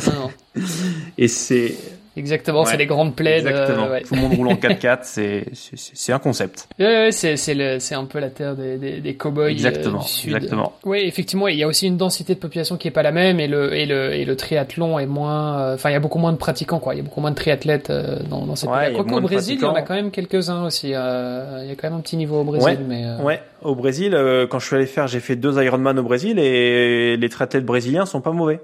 Mais c'est vrai qu'il y a, a peut-être moins de, de, de de, de nombre de licenciés ou de mine de rien, c'est un sport tellement cher. Euh, enfin, c'est injuste pour les gens là-bas. Hein. Quand tu vois le prix de l'inscription, je crois que les, les, inscriptions en Amérique du Sud, ce que j'ai fait à Florianopolis, à Mar del Plata, je crois que c'était 800 euros l'inscription. Enfin, c'était un délire. Donc t'imagines déjà pour nous 800 euros dans une inscription, euh, c'est cher. Bon là-bas le niveau de vie n'est pas le même pour tout le monde. Euh, ça fait une sélection, j'imagine, pour eux qui est encore plus encore plus importante que pour nous. Donc on va chercher, la, on, va malheureusement, on va leur piquer leur place. Euh. bon, c'est le jeu qui est fait comme ça, mais c'est vrai que les, les, les gens là-bas se font piquer leur slot par les, les Européens qui ont peut-être plus de moyens et qui viennent, qui viennent de loin pour prendre les places. On a rarement un Brésilien qui vient de prendre ta place à l'Ironman de Nice. C'est, ça marche pas trop dans l'autre sens. Ouais, enfin bon après voilà, il y a, y a d'autres sports effectivement qui sont plus, euh, qui sont plus populaires là-bas. Euh, Ok, et donc euh, euh l'Argentine, Mar, Mar, del Plata, et après ça, t'as fait quoi Après Mar del Plata, je me suis qualifié à Hawaï pour la première fois en 2019, donc j'ai fait Hawaï. Après, il y a eu Covid, donc il y a eu un an, euh, un an où j'ai rien fait, et après j'ai fait Majorque. Donc cette fois, je me suis dit tiens, je me suis qualifié une fois, je vais tenter de me qualifier en Europe. je vais essayer de passer le cap. Donc euh, j'ai fait une bonne course à Majorque, c'est ma meilleure course sur Ironman, mais j'ai fait neuvième de ma caté. Je suis passé en 30 ans et je fais neuvième, j'étais à ma place. Hein. Et juste après Majorque, euh, sur un coup de tête, on est parti avec euh, avec des copains en Afrique du Sud. Donc un mois plus tard, je crois. Ce qui était, ce qui a été très compliqué, surtout que entre entre Majorque et l'Afrique du Sud, j'ai une grosse chute à l'entraînement. Donc euh, je suis arrivé en Afrique du Sud, j'étais fracassé de mon Ironman à Majorque. J'avais le genou qui était complètement ouvert, donc j'ai fait la course avec des pansements. Et j'ai fait l'Afrique du Sud comme ça. Mais coup de chance, là j'ai pas fait une très bonne course, mais il y a eu voilà, un manque de densité dans ma KT, je fais 4 et je prends ma deuxième qualif pour Hawaï, donc l'année d'après. Ce qui a été mon dernier, l'année dernière Hawaï en, en, octobre. Et depuis, euh, depuis, euh, j'ai pas beaucoup retouché à mon vélo et je suis pas retourné à la piscine. Ça a fait partie du choix en début d'année. Euh, je me dis qu'est-ce que je fais? Est-ce que je fais une prépa Ironman en début d'année? Il y a eu l'annonce que les championnats du monde étaient à Nice. Et là, je me suis dit, tiens, c'est le moment de. Ça, ça, faisait longtemps que je voulais faire un marathon à sec sans, sans rien d'autre. Et en fait, c'était le moment, franchement, le moment pour le faire. Il y a pas mal de choses qu'on qu'on fait que c'était le moment pour faire un marathon. Et, le fait que ce soit à Nice, ça, ça a participé à, au choix. Bon, on reviendra sur la partie un peu course à pied parce que c'est vrai que tu tu crapahutes, hein, tu cours quand même. Euh, mais, euh, mais moi, je suis toujours impressionné par les gens qui vont à Hawaï. Alors raconte-nous la première et la deuxième expérience à Hawaï. Qu'est-ce que c'est? Est-ce que c'est vraiment la terre du triathlon? Ouais, on dit on dit souvent que c'est le Disneyland du triathlète et c'est un peu ça. Hein. T'arrives là-bas, t'as les marques partout. Euh, c'est vrai que quand t'es fan de vélo, bah t'as toutes les marques qui exposent leurs vélos. Souvent, tu tu vas sur les stands, t'as les vélos des pros. Donc là, t'as le vélo de Kinle, de Lucy Charles. La première année, il y avait Frodeno. Donc t'as tous leurs vélos qui sont exposés au stand. Tu t'as des triathlètes partout, partout, partout. Et ce qui est incroyable, c'est que, que dès que t'es à l'étranger, tous les copains, tous les Français deviennent tes copains. Tu vois, il y a un mécanisme qui fait que quand tu croises des Français à l'autre bout du monde, euh, tout de suite, ça devient des potes. Donc euh, tu vis un truc incroyable avec plein de Français que tu connaissais peut-être pas avant. La première année, j'y suis allé en famille, donc euh, tu vois le, concept de se retrouver en famille à Hawaï, c'était déjà un concept par définition, quoi. Jamais on aurait imaginé ça. Donc c'était vraiment cool. Après, euh, j'y suis allé vraiment sans pression parce que j'avais une qualif, voilà, un petit peu à l'arraché. tu sais qu'à Hawaï, enfin moi, en tout cas pour mon niveau, j'ai rien à y gagner. J'ai juste à finir la course. Donc en fait, ça a été j'ai pas du tout stressé pour cette course-là. C'est une des courses où j'ai le mieux dormi la veille de course. Et après, bah tout est grand. Hein. Tu vois, le matin de course, euh, t'arrives. Euh, je me souviens que j'ai posé, enfin, j'ai posé mon vélo la veille, mais le matin, tu te prépares. Et là, je tourne la tête et il y avait la zone de départ des pros où là, tu vois tous les pros que tu regardes à la télé. Parce que moi, je suis un grand fan de, je suis un grand fan de l'actualité triathlon. Je suis un, je suis, je suis une groupie des pros, tu vois. je les suis. Et là, quand tu, quand tu vois à deux mètres de toi, t'as Frodeno qui se prépare, t'as tous les, enfin, c'est incroyable. Et, et, un des meilleurs moments de la course pour moi, c'est donc tu vois, tu, tu pars sur ta course, je pars en vélo et sur euh, sur la Queen tu croises les pros. Et là, c'est incroyable parce que t'es es vraiment dans le truc. C'est là que tu réalises. Euh, tu vois, tu vois une voiture arriver. Et, alors sur ma sur mon premier Hawaii, je crois que c'était Frodeno qui était en tête. Il y avait Alistair Brownlee avec lui et il y avait euh, Timo Donnell, je crois. Et c'est incroyable. Tu vois, tu les croises sur la K, t'es là sur ton vélo. Là, là, je te cache pas, je m'arrête de pédaler, je sors de ma course. Hein et j'encourage et tu vois t'as tous les groupes derrière qui passent et c'est fou moi à chaque fois je me suis arrêté pour les regarder passer pour savoir qui était là et pareil sur le marathon je quand je rentre en vélo il y avait Frodeno qui attaquait la Queen à, pied et là tu vois Frodeno qui court juste à côté de toi c'est c'est fou pour moi c'est ça le, plus grand souvenir c'est de, de d'être aux premières loges, tu vois, pour voir la course des pros. À ce moment-là, ma course, elle n'existe plus, tu vois. Et pareil en 2022. En 2022, euh, alors je connaissais un peu plus les triathlètes pro français, donc c'est vrai que je l'ai vécu, euh, c'était cool. Et sur le pareil, sur le vélo, euh, je me souviens à peu près au même endroit qu'il y a trois ans, je vois une voiture arriver et là je me dis putain, qui c'est qui est en tête? Et là je vois la, la silhouette, putain Sam Ledlow qui est en train de faire un truc. Il était, il avait une avance, c'était incroyable. Et après c'est pareil, à pied c'est pareil. Quand tu quand tu croises les premiers, tu le croises. Là il était encore en tête quand je le croise à sur la Queen K. Il devait peut-être encore avoir deux minutes d'avance sur Blumenfeld et Eden. Et là, je me suis dit, moi, je rentrais en vélo, lui, il attaquait la Queen K, et je me suis dit, putain, il va le faire. Je me suis dit, vraiment, il avait de l'avance. Et voilà. Pour moi, c'est ça le, c'est, tu vois, j'y retournerai peut-être à Hawaï juste pour voir la course. bon, en attendant, t'as 330 épisodes du, du podcast Devenir triathlète à écouter si t'es une groupie des, ah, des triathlètes professionnels. Je, je, en fait, j'ai jamais écouté de trop de podcasts avant, avant cette année, et là, je m'y mets. Donc, de plus en plus sur mes footings, sur mes sorties cool ou dans la voiture, j'écoute des podcasts. Donc, euh, d'ici un petit moment, j'aurai tout écouté. Encore un peu de travail. S'il y en a plus de 300, c'est, c'est un peu compliqué, mais ça va le faire. Bon, tu parlais de Sam Laidlow. Pour celles et ceux qui veulent le réécouter, on a rediffusé l'épisode complet euh, parce que c'était à l'époque où on faisait des épisodes quotidiens. Donc on l'a, on l'a remonté et euh, j'en ai fait un épisode complet. C'est le 298. Vous pouvez aller écouter l'épisode de Sam Laidlow. C'était assez sympa et c'était, euh, c'était il y a, il y a deux ans maintenant, donc ça remonte. je l'ai écouté, je l'ai écouté la semaine dernière pour te dire. Tu vois, j'ai fait une sortie récup sur le home trainer et ça a été mon occupation et c'est passé vite. C'était très sympa. Et, et, du coup, euh, donc toi en fait, Hawaï, tu y vas, c'est, Disneyland quoi. Tu y vas juste pour pour t'amuser, pour profiter, pour prendre du plaisir. T'es, plus du tout dans la performance. J'aimerais bien être dans la performance, mais bon après il faut être euh, réaliste avec son niveau. Hein. Quand tu vas à Hawaï, le niveau il est juste incroyable. Chez les pros évidemment, mais chez les amateurs aussi. Hein. Quand je vois certains copains, euh, tu vois, il y a Yannick Matejisek là qui fait qui fait 6 chez les amateurs, c'est un niveau qui est qui est incroyable. Donc moi j'y vais. En fait, les deux fois où j'y suis allé, la première fois j'étais un peu blessé au genou, donc je savais que j'allais pas trop pouvoir courir, c'est ce qui s'est passé. Et la deuxième fois l'année dernière, j'ai eu, j'étais cramé, vraiment physiquement, mentalement, je suis arrivé là-bas, j'étais cramé complet. Donc je savais que ma course, ça serait vraiment compliqué. Donc dans les deux cas, euh, de toute façon, la performance, je l'ai mise au second plan et je me suis dit, euh, l'objectif, je finis ma course, je profite du moment. Et de toute façon, j'ai rien à y gagner, il n'y a pas de qualif à aller chercher, il y a juste finir la course. Même si l'année dernière, j'ai failli pas la finir. Mais voilà, j'y vais vraiment dans cette optique-là, sans avoir de pression, euh, sans avoir de pression de résultat, contrairement à certains qui y vont euh, en jouant pas mal de choses, quoi. Et comment ça, t'as failli ne pas la finir? Faut que tu reviennes avec nous sur cette anecdote que tu nous balances comme ça, euh, insidieusement. Eh bien, alors faut, faut, dans le contexte, j'ai eu une année compliquée au niveau sportif. Hein, C'était ma dernière prépa Ironman et voilà, j'étais déjà dans une phase où je trouvais ça compliqué de tout, de tout gérer. Donc je suis arrivé là-bas, j'étais cramé. Vraiment, euh, je pense qu'il n'y a pas un seul entraînement à l'Ironman qui est passé dans la prépa. Donc je suis arrivé là-bas en mode euh, je viens, je finis. Et bon, ça c'est j'ai eu j'ai eu des douleurs de ventre, j'ai eu des crampes d'estomac assez tôt dans la course et en fait, j'ai pas pu boire sur le vélo déjà. Rien qu'à la moitié du vélo, j'arrivais plus à boire. Autant dire que j'ai été déshydraté très tôt.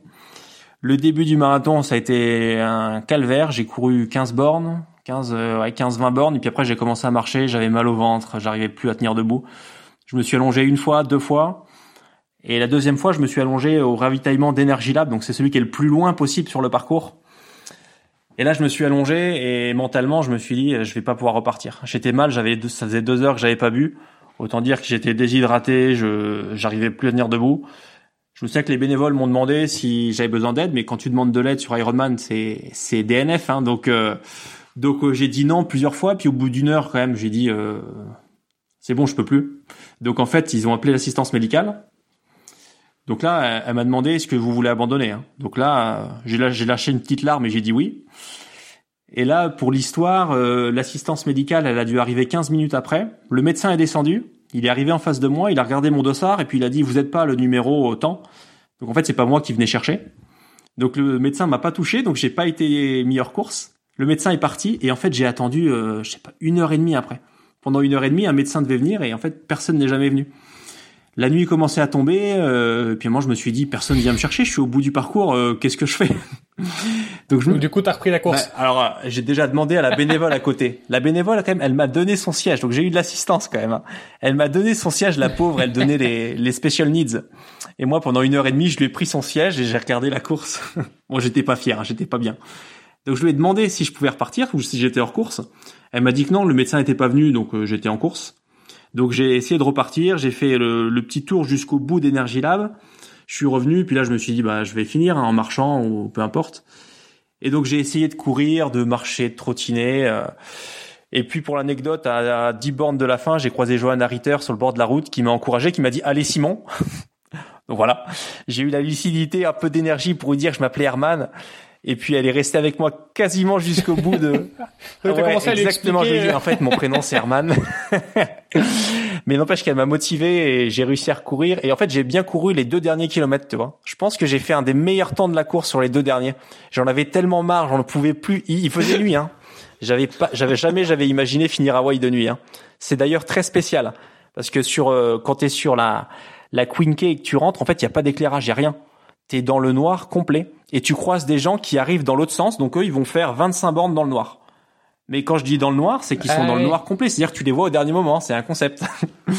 et là tu leur dis, tu te dis putain eux ils sont courageux, ils ont encore 25 bornes à faire, faut descendre dans Energy Lab et tout, c'est ouais courage, chapeau à eux.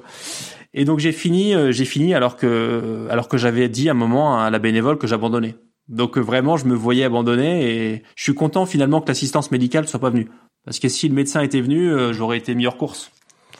Donc l'histoire c'est bien fini. Et du coup tu l'as terminé euh, et ça fait combien de temps ça tu termines je, de je sais. parce que du coup 5h57 sur le marathon c'est y compris ton heure et demie à piquer la chaise à la bénévole c'est ça? C'est ça. Alors il y a un concept euh, d'un copain Laurent Marciou qui se reconnaîtra. C'est ceux qui font des marathons plus longs que le vélo en général, c'est pas bon, c'est pas bon signe. Donc en fait, il pensait euh, faire un truc, leur offrir une médaille, un trophée, parce que c'est quand même drôle. Je sais plus, il leur, il leur avait donné un nom. Donc je fais partie du club de ceux qui font le marathon plus long que le vélo, et en général, c'est que ça s'est pas bien passé quand même. Mais je l'aurais fait, je l'aurais fait une fois et je l'aurais fait à Hawaï quand même, donc c'est quand même pas mal. Bon, et, du coup, euh, on comprend un peu mieux que à la fin de cette euh, cette mm. dernière année de prépa d'Ironman, tu sois un petit peu voilà, un petit peu rempli et que tu te dises, euh, je vais peut-être passer à autre chose pour l'instant. Ouais, en rentrant d'Hawaï, j'ai fait la première pour la première fois de ma vie, j'ai fait, je crois, quatre ou cinq semaines sans sport complète, parce que vraiment j'en avais besoin. C'était vital et ça m'a pas manqué pendant ces pendant ce mois-là où habituellement à la fin de la saison, quand je coupe deux semaines, je suis en je suis en sueur de reprendre.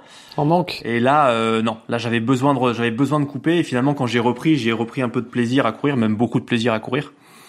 Mais euh, ouais, j'étais, ça m'a laissé un petit goût amer sur la prépa Ironman, ce qui explique que je suis encore plus en questionnement sur la suite. Et, parce que du coup, quand t'es dans ces états de, où t'es mal, parce que toi après, euh, t'étais vraiment mal, quoi. T'étais, euh, je veux dire, enfin, après, c'est pas genre après 15-20 minutes, tu te dis bon allez, ça y est, je, je repars. En fait, non, là honnêtement, j'avais, alors la cause de ça, je sais. T'es resté dans le mal. Je suis resté dans le mal. J'avais des crampes d'estomac, tu vois, les crampes où tu peux pas te tenir debout, t'es obligé de courir plié.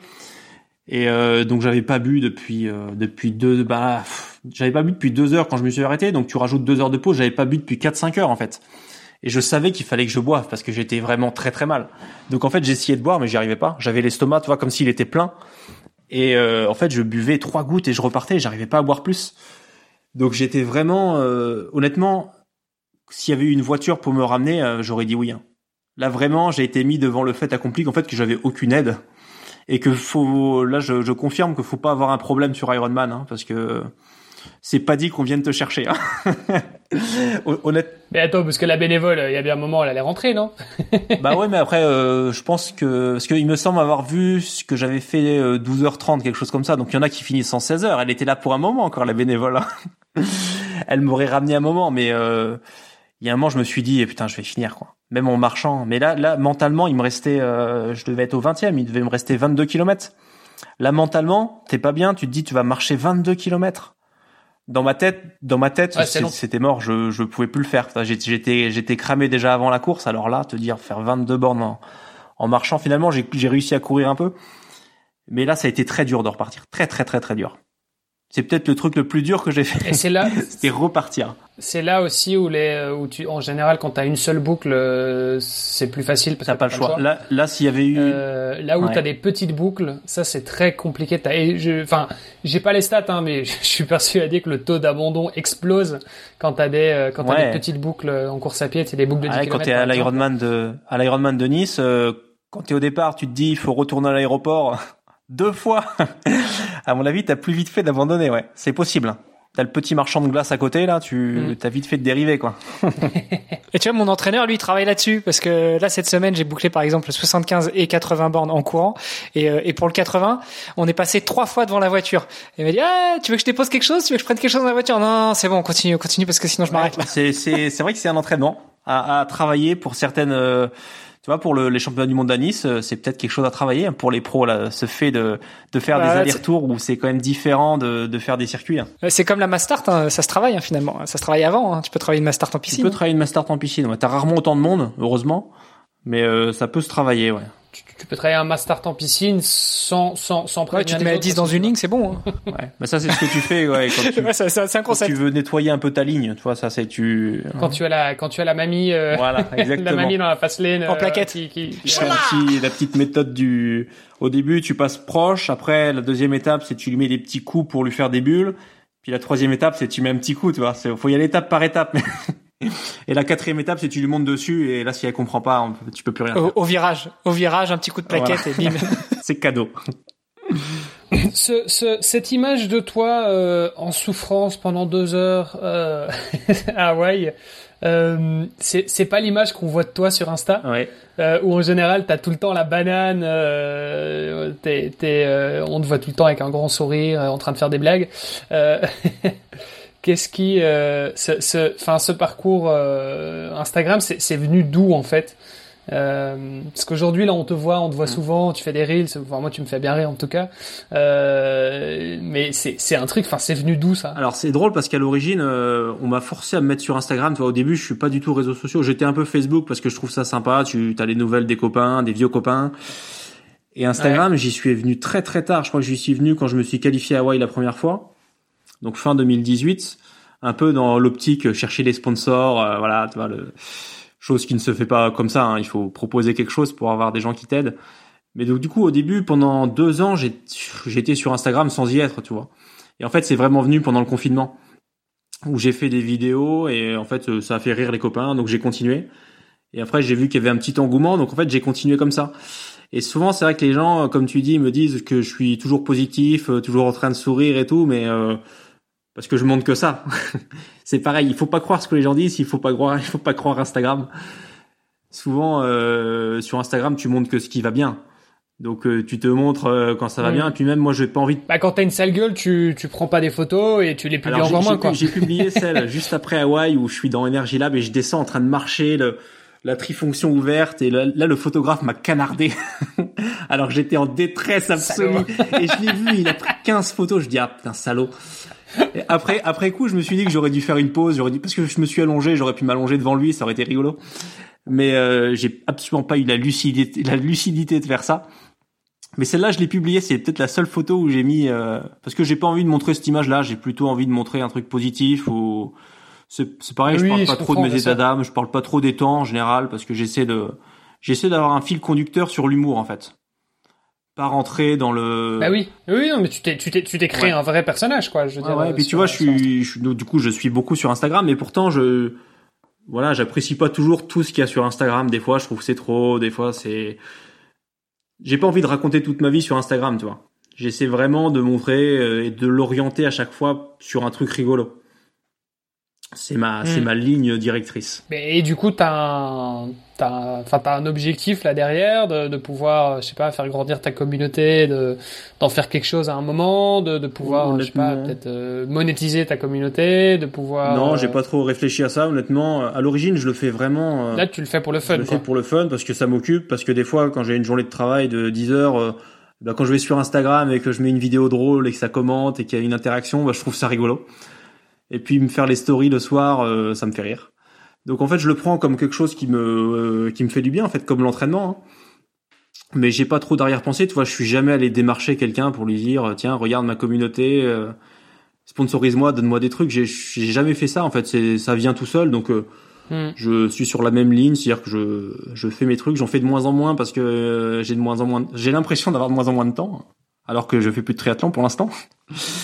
Mais en tout cas, je j'ai pas d'objectif euh, de monétiser le truc. Voilà, c'est après quand il y a un petit sponsor qui arrive, euh, c'est toujours bien, hein, parce que mine de rien, euh, quand tu quand as des sponsors ou qui te font des prix sur les vélos ou que tu payes pas les chaussures, l'alimentation, bah mine de rien ça aide. Hein, dans le quotidien, c'est toujours ça que tu dépenses pas et que tu peux mettre ailleurs ou, ou que tu peux économiser en travaillant une heure de moins par-ci par-là.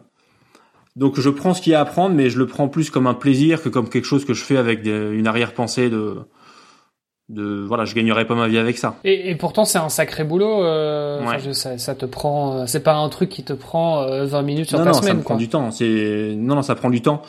Euh, je pourrais pas dire combien j'y mets par euh, par jour ou par semaine mais alors pendant le confinement ça me prenait mes journées entières le premier confinement mais c'était mon truc quoi. Je faisais des vidéos toute la journée et d'ailleurs il y a beaucoup de vidéos qui sont pas sur Instagram ils sont que sur Facebook et c'est peut-être mieux parce qu'il y avait des délires des délires qui allait un peu trop loin. Bah, ah, c'était à l'origine, j'avais ma communauté que sur Facebook. En fait, c'était que mes copains proches. Donc dans l'idée, je faisais mes vidéos pour mes copains, donc euh, qui me connaissaient un petit peu. Euh, c'était pas destiné à un public plus large. Donc des fois, il y a des vidéos un petit peu plus décalées encore que ce que je ce que je fais maintenant. Mais euh, voilà, je sais plus ce que j'étais en train de dire. Ouais, que ça, bah, prenait, du, temps. Ouais, donc ça me prend, ça me prend du temps, mais euh, ça me prend moins de temps parce que j'en fais moins. Mine de rien, avant, je faisais minimum une vidéo par semaine, alors que là, j'en fais une tous les mhm. deux trois semaines. Euh, si je fais ça, c'est déjà pas mal. Et après, ça me prend du temps, les stories mhm. tous les jours, mais euh, souvent j'ai une idée et puis j'essaie de l'exploiter pour que pour que ça dure et que ça prenne du ça. Mine de rien, j'ai pris mes automatismes, donc ça me prend moins de temps d'avant qu'avant mes vidéos même sont moins longues, euh, donc ça me prend du temps, mais c'est du temps que, que j'aime prendre. Si ça me plaisait pas, je le ferais pas. Clairement. Euh... Euh, bien sûr, bah, c'est comme beaucoup, comme souvent, hein, avec création de contenu. Enfin, je veux dire, euh, nous là, ça fait euh, ça, ça, fait plus de 340 épisodes qu'on enregistre. Tu vois sur le podcast.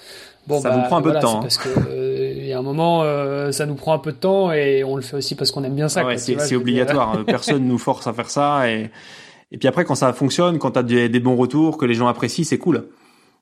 Et puis ça te... Hmm. Mais ça t'ouvre, euh, ça t'ouvre des portes ouais, aussi. Ça m'ouvre des portes. Tu vois, par exemple, le marathon de Paris, je l'ai fait avec Oka. Donc c'est eux qui ont financé un peu tout, tout le truc. Et puis on a eu un week-end ambassadeur à Oka, des, à Paris avec Oka. Donc des choses que je ferais pas tout seul. Hmm. Donc tu connais plein de gens. Euh, c'est pareil avec Rib pour le vélo. Euh, c'est, c'est génial. Ça m'a ouvert plein de portes. Ça m'a fait connaître plein de, plein de personnes. J'ai des vélos que j'aurais pas. Clairement j'ai des vélos top gamme euh, que que je que j'achèterais pas si j'avais pas des possibilités d'avoir des prix sur les vélos, hein, clairement. Donc en fait, ça ouvre plein de portes. Mm. Je connais plein de monde. Euh, tu vois, quand je suis parti en stage à Lanzarote avec les pros, euh, sans Instagram, j'aurais pas fait ça, tu vois. Donc tout ça, c'est rigolo et tout ça, c'est grâce finalement, c'est grâce à Instagram. Donc je, je suis pas un, finalement, je suis pas un fan immense d'Instagram. Il y a plein de choses que, que je trouve inutiles sur Instagram, mais au final, il y a quand même des côtés positifs. Et puis même quand je vais sur des courses, quand il y a des gens qui te reconnaissent, tu connais plein. Enfin, c'est vraiment sympa. Mmh, mmh. Ouais, je comprends. Enfin, le, le, côté un peu euh, un peu clown comme ça, tu vois, de, de, de vouloir, en tout cas, de, de, de, divertissement, de vouloir faire rire les gens.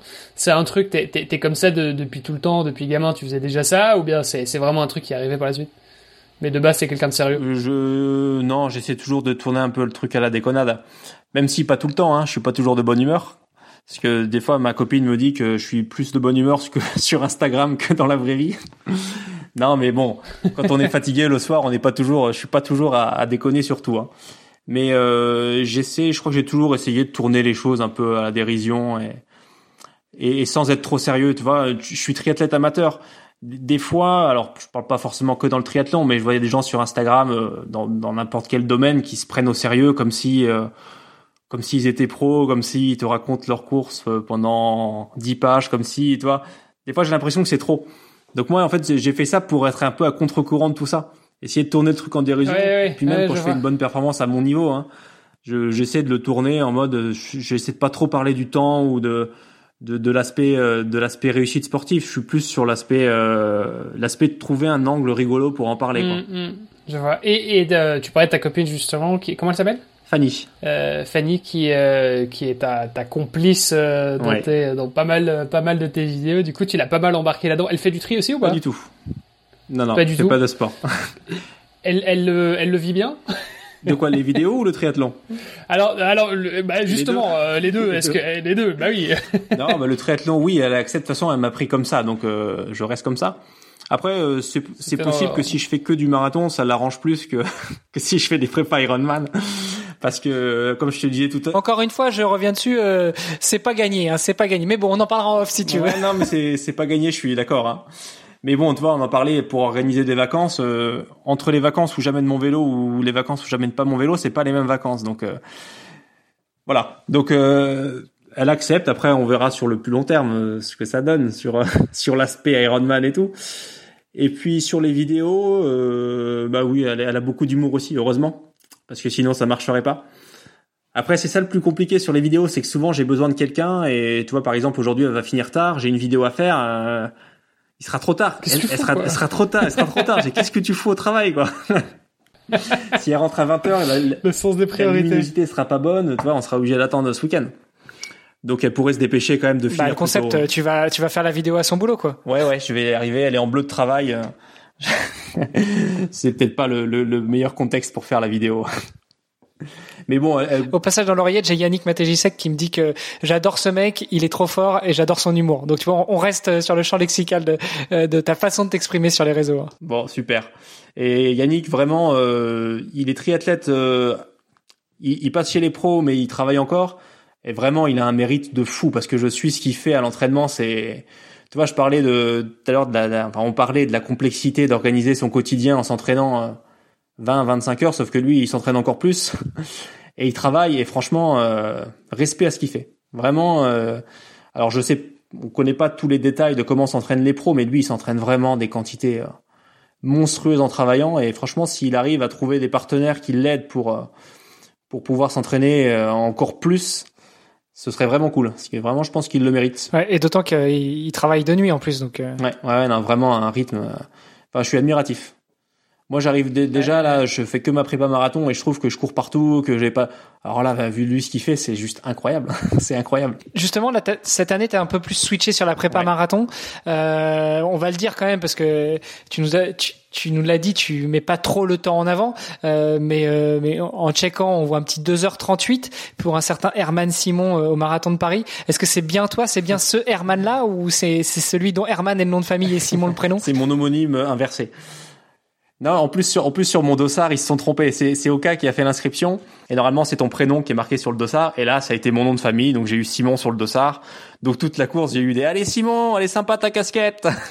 donc voilà, ça c'était pour l'anecdote. Mais donc du coup, oui, c'est j'ai couru ça à Paris. Donc j'étais je voulais faire sous les 2h40, c'était mon objectif que je m'étais fixé. En fait, j'ai un copain qui avait fait 2h42 et je me suis dit putain merde, faut que je le batte un jour quand même. Donc en fait, j'ai mis 2h42 en objectif juste pour être devant lui. après, je voulais faire 2h40 et après, honnêtement, à la fin de ma prépa, je me voyais aller un peu plus vite. Mais mon pari, il a pas été facile pour, euh, il a été facile pour personne. Il y a eu des conditions météo pas évidentes. Donc j'espère que mon prochain marathon, j'irai un peu plus vite.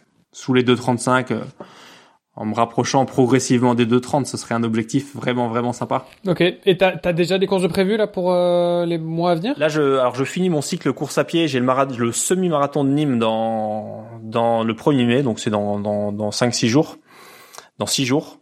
Donc je fais le semi de Nîmes qui conclura euh, 4-5 mois d'entraînement à pied. Et c'est à ce moment-là que je vais rebasculer ou pas sur le triathlon. Donc c'est à ce moment-là, en fait, je pense que je vais me prendre euh, une petite semaine off et puis après je vais retourner nager, je vais me remettre sur le vélo sans trop de pression et puis je vais faire les petits les petits triathlons de, de village qu'il y a dans le dans le sud, des trucs vraiment sympas où en général il n'y a pas forcément euh, énormément de concurrence, donc tu arrives toujours à prendre du plaisir, à être un peu devant.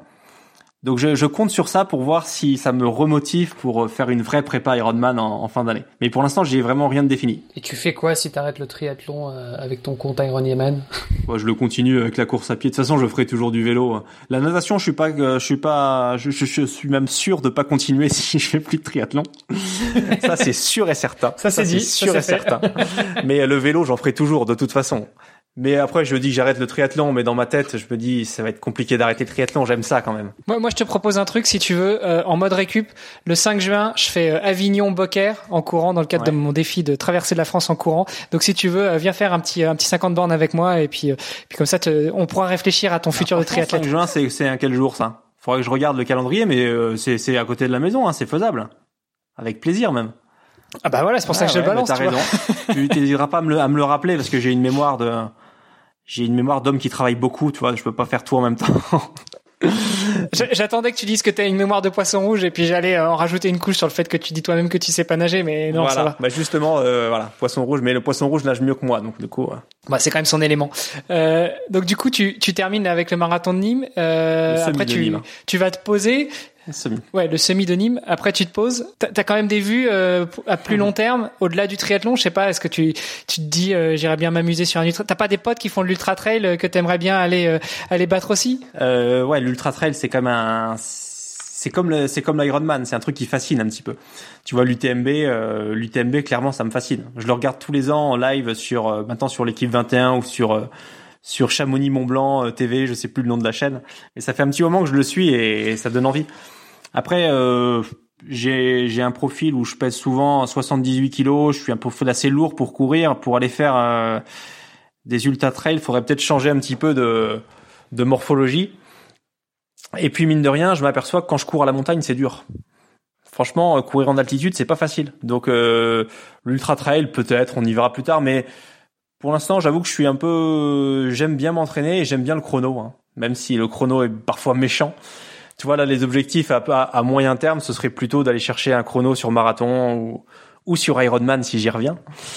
Ce serait bien, j'aimerais bien faire moins de 9 heures sur Ironman si j'y reviens, ce serait l'objectif. Hein. Si j'y reviens, c'est ce serait pour ça. Donc sur un parcours roulant évidemment. Et puis euh, après si si jamais je continue sur marathon euh, me rapprocher des 2h30 ou un peu moins, ce serait extraordinaire pour mon niveau de départ. Donc ce mon moyen terme, c'est plutôt ça. Ce serait aller chercher un chrono et puis après le le trail, on verra plus tard, mais c'est un sport génial le trail. Mais je me suis fait tellement de fois la cheville en trail que pour l'instant j'ai un peu ralenti. Parce que ça m'a ça m'a posé quelques soucis dans mes prépas triathlon, ça, les, les entorses en trail. À proprioception, hein, c'est pas un kiné qu'on va apprendre ça. Hein. Effectivement, mais au bout d'un moment dans la course, il y a plus. On sait très bien qu'au bout d'un moment dans une course, il y a plus rien qui. tu mets ton pied et puis tu vois ce qui se passe. Et souvent, euh, il s'est passé des choses pas cool. c'est clair, c'est clair. Euh, cool. Et euh, et euh, du coup, à côté de ça, euh, donc kiné, euh, tu, tu, te fais des, tu te fais des semaines de, de cinq jours euh, de boulot où euh, tu arrives à organiser un petit peu ton emploi du temps par rapport euh, justement à tes entraînements, à tes objectifs? Alors, je travaille de moins en moins, j'avoue. J'ai deux après-midi de libre par semaine. Il faut que tu nous expliques parce que tu t'entraînes de moins en moins, tu bosses de moins en moins. Tu, tu, fais quoi de plus en bah, plus en fait? je, je compense après sur le. Déjà Instagram me prend du temps. Et puis après, je, je, je m'occupe un peu d'Instagram autre que, que du mien. Donc déjà, ça me prend du temps. Après, dans mon organisation kiné, j'ai deux après-midi de libre par semaine. Donc, par exemple, là, je travaille pas mardi après-midi. Aujourd'hui, où on, où on enregistre, je travaille pas cet après-midi. Et je travaille pas le jeudi après-midi. Donc, déjà, quand je fais mes prépas Ironman, euh, j'ai deux après-midi où je peux rouler. Ce qui est quand même déjà un luxe euh, important. Après, les autres jours, tu vois, lundi, mercredi, vendredi, je, termine plus tard, vers 19h. Donc là, je m'entraîne plutôt le midi. Mais tu vois, je, je me ménage deux, deux demi-journées par semaine, plus les week-ends. Et puis le midi, j'essaie de me dégager 2h30 euh, de pause pour pouvoir euh, soit aller courir, soit aller nager quand je vais nager. Mais tu vois, je m'organise comme ça. Je, je, la chance, c'est d'être. Euh, je pense qu'il y a pas mal de kinés qui font du triathlon parce que quand quand t'es libéral, bah tu t'organises comme tu veux. Donc ça, c'est quand même un. Quand je vois des, des copains qui sont salariés et qui font des horaires, bah ouais, tous les jours la même chose et puis tous les jours tu fais 7 heures, 7 ou 8 heures, c'est c'est plus compliqué de s'organiser pour faire du tri où faut faire du home trainer, où faut courir le soir, mais pour aller euh, quand tu veux mettre beaucoup à vélo, euh, là le fait d'avoir deux demi-journées par semaine, c'est top. Et puis s'il y a des semaines où je vais en prendre trois, j'en prends trois. Je peux m'organiser comme je veux. Et tu fais des, t'as des, t'as des périodes aussi un peu plus creuses euh, en hors saison euh, où tu fais, tu, tu réduis un petit peu le volume, ou tu essaies de rester plus ou moins constant toute l'année? À l'entraînement, euh, en fait, j'aime bien m'entraîner et puis j'en ai besoin. J'ai besoin de m'entraîner, donc c'est même souvent le reproche que qu'on peut me faire, c'est que alors, en off saison, souvent j'en fais trop. C'est même le moment où j'ai j'ai pas de contraintes. Donc en fait, euh, bon là j'en ai moins fait ces derniers temps, mais euh, mon plaisir c'est d'aller faire 5 heures de vélo. Donc tu vois, quand je suis en off saison, des fois il y a 5 heures le samedi, 5 heures le dimanche, parce que j'aime ça. Mais du coup c'est pas vraiment de la off saison. Mais euh, je, en, gros, mis à part là, je te dis les, les 4-5 semaines en rentrant d'Hawaï où j'étais cramé, où j'avais besoin de souffler, sinon je m'entraîne, euh, je m'entraîne tout le temps. Et finalement, les, les période où je suis le plus raisonnable, c'est sur mes prépas. Tu vois, là, je faisais la prépa marathon, donc euh, je me permettais pas d'aller faire 4-5 heures de vélo le samedi, parce que sinon le dimanche, ça allait être compliqué. Euh. Donc finalement, j'ai été très sérieux. Euh, je suis sérieux pendant mes prépas, mais quand je suis hors prépa, je suis quasiment à m'entraîner plus des fois, parce que je fais au jour le jour, quoi. Si j'ai envie d'aller rouler, je vais rouler. Mm. S'il fait beau, je vais rouler. ou je vais courir. Et puis des fois, quand je vais courir, ça m'emmerde de courir 10 km. Donc des fois, je vais courir en off-saison 25 km parce que ça me fait plaisir de courir comme ça. donc, ah, donc le 10 km, ça t'emmerde parce que c'est trop peu. Bah, tu vois, aller faire un footing de 10 km, je vois pas trop. Enfin, j'y vais pas, quoi. Mais quel intérêt, quel intérêt Non, mais tu vois, c'est la vision du. C'est pareil en vélo. Bon, là, je suis en train de changer quand même. Je vieillis. Mais il y a un temps, franchement, je sortais jamais le vélo en, en, dessous de 100 bornes. Je sortais jamais le vélo. Hein. Si j'avais une heure et demie à faire, je faisais à la limite home trainer, mais sinon, je faisais toujours plus de 100 bornes. Tu vois, j'aimais vraiment cet aspect quantité, quoi. C'est un peu en train de changer, je crois. Ouais, je comprends, mais en même temps, faut, faut que tu, faut, faut, faut que tu l'aies ce temps, quoi. Faut que tu le trouves, quoi. Enfin... Bah après là, je, je te dis, c'est en train de changer parce que je suis avec ma copine depuis un petit moment et c'est vrai que j'en fais un peu moins du coup. Là, je te parle peut-être d'une période où j'étais seul et où quand t'es seul, bah ça change tout. Ouais. Jeune, célibataire. ça change tout. Euh, Là, les mes premières années. Pas pas de gros, pas de grosses contraintes professionnelles. Ouais, c'est ça. Les premières années où j'ai fait du tri, euh, j'étais célibataire, euh, j'étais motivé pour m'entraîner beaucoup. J'avais un travail où je, je, travaillais quand même plus, je travaillais beaucoup quand même les premières années, mais je pouvais quand même organiser mon emploi du temps comme je voulais. Donc là, c'était open bar. Hein. c'était open bar. Si je voulais rouler deux fois six heures dans le week-end, personne m'en empêchait. Donc ça, je l'ai fait. Mais maintenant, je. Oh, aujourd'hui, du coup, il y a quelqu'un qui t'en empêche. Faut pas que je dise qu'elle m'en empêche, je vais me faire engueuler. vous, coupe, vous couperez au montage. Fanny, si tu écoutes ce podcast. ah, mais là, on est à 1h25 d'enregistrement, elle aura déjà coupé. Euh, je... elle aura déjà coupé. Ou Fanny. Bon, mais c'est bon, vas-y, tu peux, tu peux, tu peux sortir. Non, non, elle, tu peux tout elle m'empêche de, elle, m'empêche de rien du tout, mais euh, c'est moi qui me dis, je vais pas faire deux fois six heures dans le week-end quand même. Tu culpabilises. Ouais, un petit peu bah quand même. Après, ça dépend. Il y a des, euh, on est aussi assez indépendant de nos activités. Si elle part en week-end chez ses parents, euh, il y a des week-ends où je me retrouve seul et je fais ce que je veux. Je fais ce que je veux dans la limite de mon devoir conjugal. Mais euh... c'est ça. mais euh, disons que j'ai j'ai quand même j'ai quand même beaucoup de liberté encore pour m'entraîner un peu comme je veux. Bon, écoute, euh, on, on, note, ça fait partie des choses à, à prendre en compte et en, en, considération quand on est un, un, triathlète et encore plus quand on est un néo-triathlète, c'est tout l'environnement qu'il y a autour. Euh, c'est aussi une chose que mon, mon entraîneur m'a souvent répété. Prends d'abord en compte tout l'environnement autour de toi avant de te fixer un objectif. Euh, et justement, toi qui es un presque presque plus néo-triathlète, parce que tu as commencé en 2016, donc c'est pas si loin, mais ça fait quand même déjà quelques années. Euh, le podcast s'appelant Devenir triathlète. Pour toi, quel est le meilleur conseil que tu pourrais donner à des, à des amateurs pour devenir triathlète? Mhm. euh, Alors, je dirais, en apprenant de mes erreurs, un, des conseils pour quelqu'un qui veut se mettre dans le triathlon, c'est de de pas croire qu'il peut y arriver tout seul. C'est compliqué quand même. Il faut s'entourer. La, première année, je l'ai fait tout seul. Je pense que j'ai fait pas mal d'erreurs. J'en ai fait beaucoup et euh, enfin beaucoup euh, beaucoup de quantité, beaucoup de je me suis beaucoup entraîné et finalement c'est bien de d'avoir des gens qui t'accompagnent. C'est complexe quand tu quand tu fais que de la course à pied, euh, que du vélo, tu peux t'organiser. Mais quand tu commences à faire trois disciplines, à vouloir te préparer pour un objectif, c'est bien d'être accompagné. Que ce soit un coach, que ce soit quelqu'un qui qui connaisse la discipline, je pense que c'est important de s'entourer. Et souvent, je vois des gens qui veulent tout faire tout seul. Et en fait, je pense qu'il faut accepter que c'est compliqué de se faire trois disciplines. Donc c'est bien d'avoir de, d'avoir des gens qui t'aident et qui t'accompagnent ou écouter des podcasts, pourquoi pas, qui te donnent des conseils. Mais en tout cas, se renseigner sur le truc et pas peut-être pas faire comme moi j'ai fait, foncer tête baissée euh, jusqu'à finir au surentraînement, parce qu'à un moment ça va finir un peu comme ça. Donc si tu veux éviter tout ça et le faire de façon saine, je pense que c'est bien de s'entourer, avoir un coach, euh, voire avoir un kiné que tu vois régulièrement pour essayer d'éviter les blessures mais en tout cas essayer de essayer de s'entourer pour les ceux qui débutent le triathlon. D'où l'intérêt des clubs et des et même des écoles de triathlon. Je vois à Nîmes, il y a l'école de triathlon qui, qui a ouvert et c'est vraiment cool. Tu vois des jeunes de 10 ans sur la piste avec le home trainer qui font des enchaînements, c'est génial de voir ça. Ça n'existait pas euh, jadis.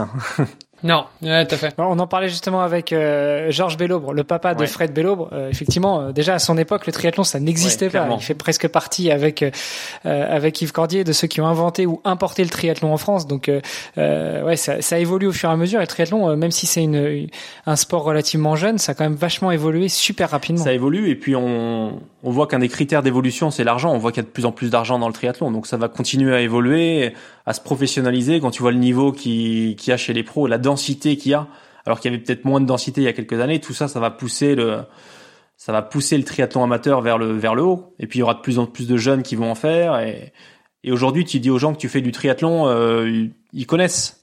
Alors qu'il y a quelques années encore, ils connaissaient moins. Bon, on, te demande toujours c'est quoi les distances de l'Ironman? Ça c'est une, ça c'est ça c'est la question qui qui revient toujours.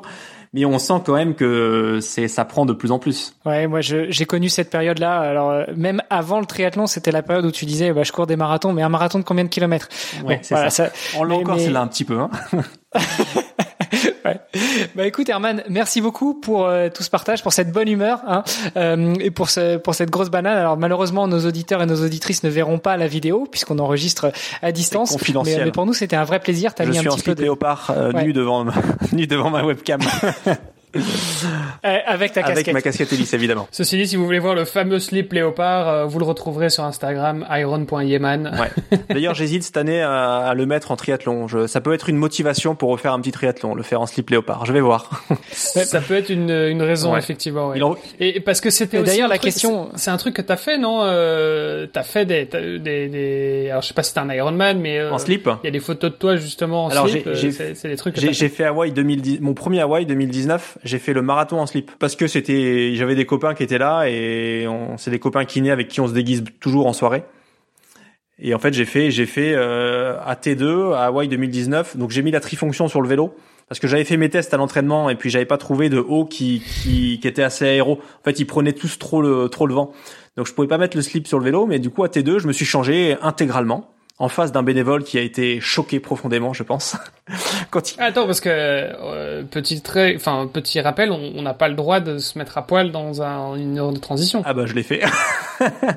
D'accord. Non mais je pense, bah, non mais je pense qu'on a non non on a, le droit. Je pense qu'on a le droit, non? Ah bah en tout cas pas dans le peut-être pas devant le bénévole alors. Bah écoute, c'était sous les sous les. Non, t'as le droit dans la tente, mais t'as pas le droit dans l'air de transition. Il y a, mais il y a une tente particulière. Non non, ah ouais, t'as une tente, t'as une tente fermée euh, où t'as que les hommes et t'as une autre tente avec que les femmes. Oui d'accord, ok là-dedans. en fait, j'ai même demandé parce que je voulais être sûr, j'ai demandé au briefing de course si je pouvais me changer complètement. Parce que je me suis dit, merde, si, t'as raison, je me suis dit, si je me fais disqualifier à T2, j'ai l'air d'un couillon.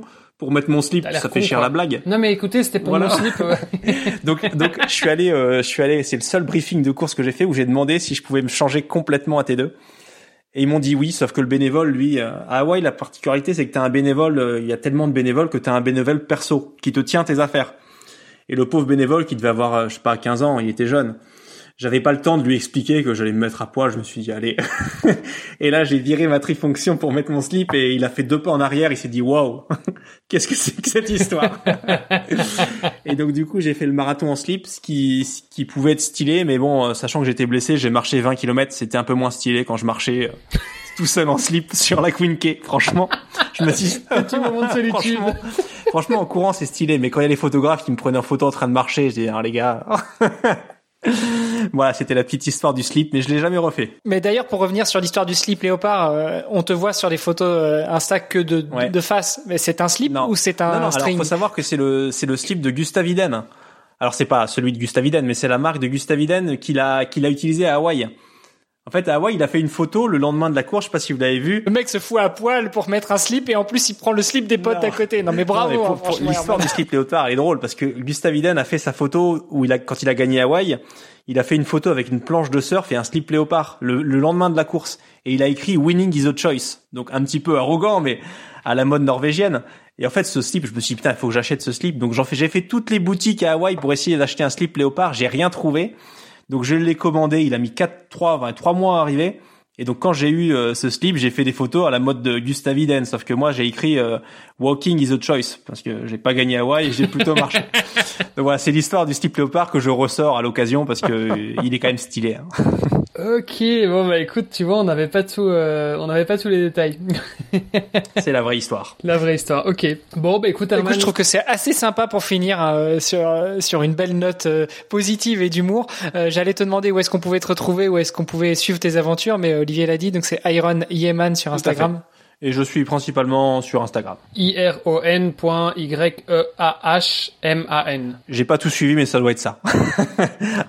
Iron Yeman. comme, ça. comme ça se prononce, hein. comme ça se prononce. Sur Insta sur Insta. Puis de toute façon, vous voyez un mec en slip léopard euh, ou avec une casquette multicolore et une petite hélice. Alors ne pas me... Euh, a priori, a priori, il en a pas. En, tout cas, euh, jusqu'à présent. Alors slip léopard et Gustave il le met tout le temps. Hein. Ou alors c'est Gustave ouais, Ou alors c'est Gustave Et donc du coup, on a vous regardez les chronos et vous trouvez lequel est lequel. Voilà un norvégien. Ouais, voilà.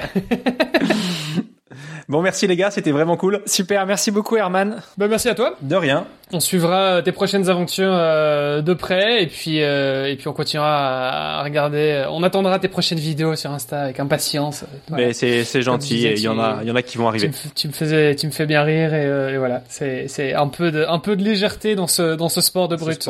dans ce sport de grosse brute. Merci beaucoup Herman. Une très bonne continuation. À bientôt. De rien. Salut Herman. Ciao. Hermano, la semaine prochaine. Salut à tous. Ciao. Merci d'avoir écouté cet épisode jusqu'au bout. N'oubliez pas de rejoindre notre groupe Facebook pour discuter avec les invités, commenter et poser vos questions. Et Olivier et moi, nous vous répondrons dans un prochain épisode. À la semaine prochaine. Salut les sportifs.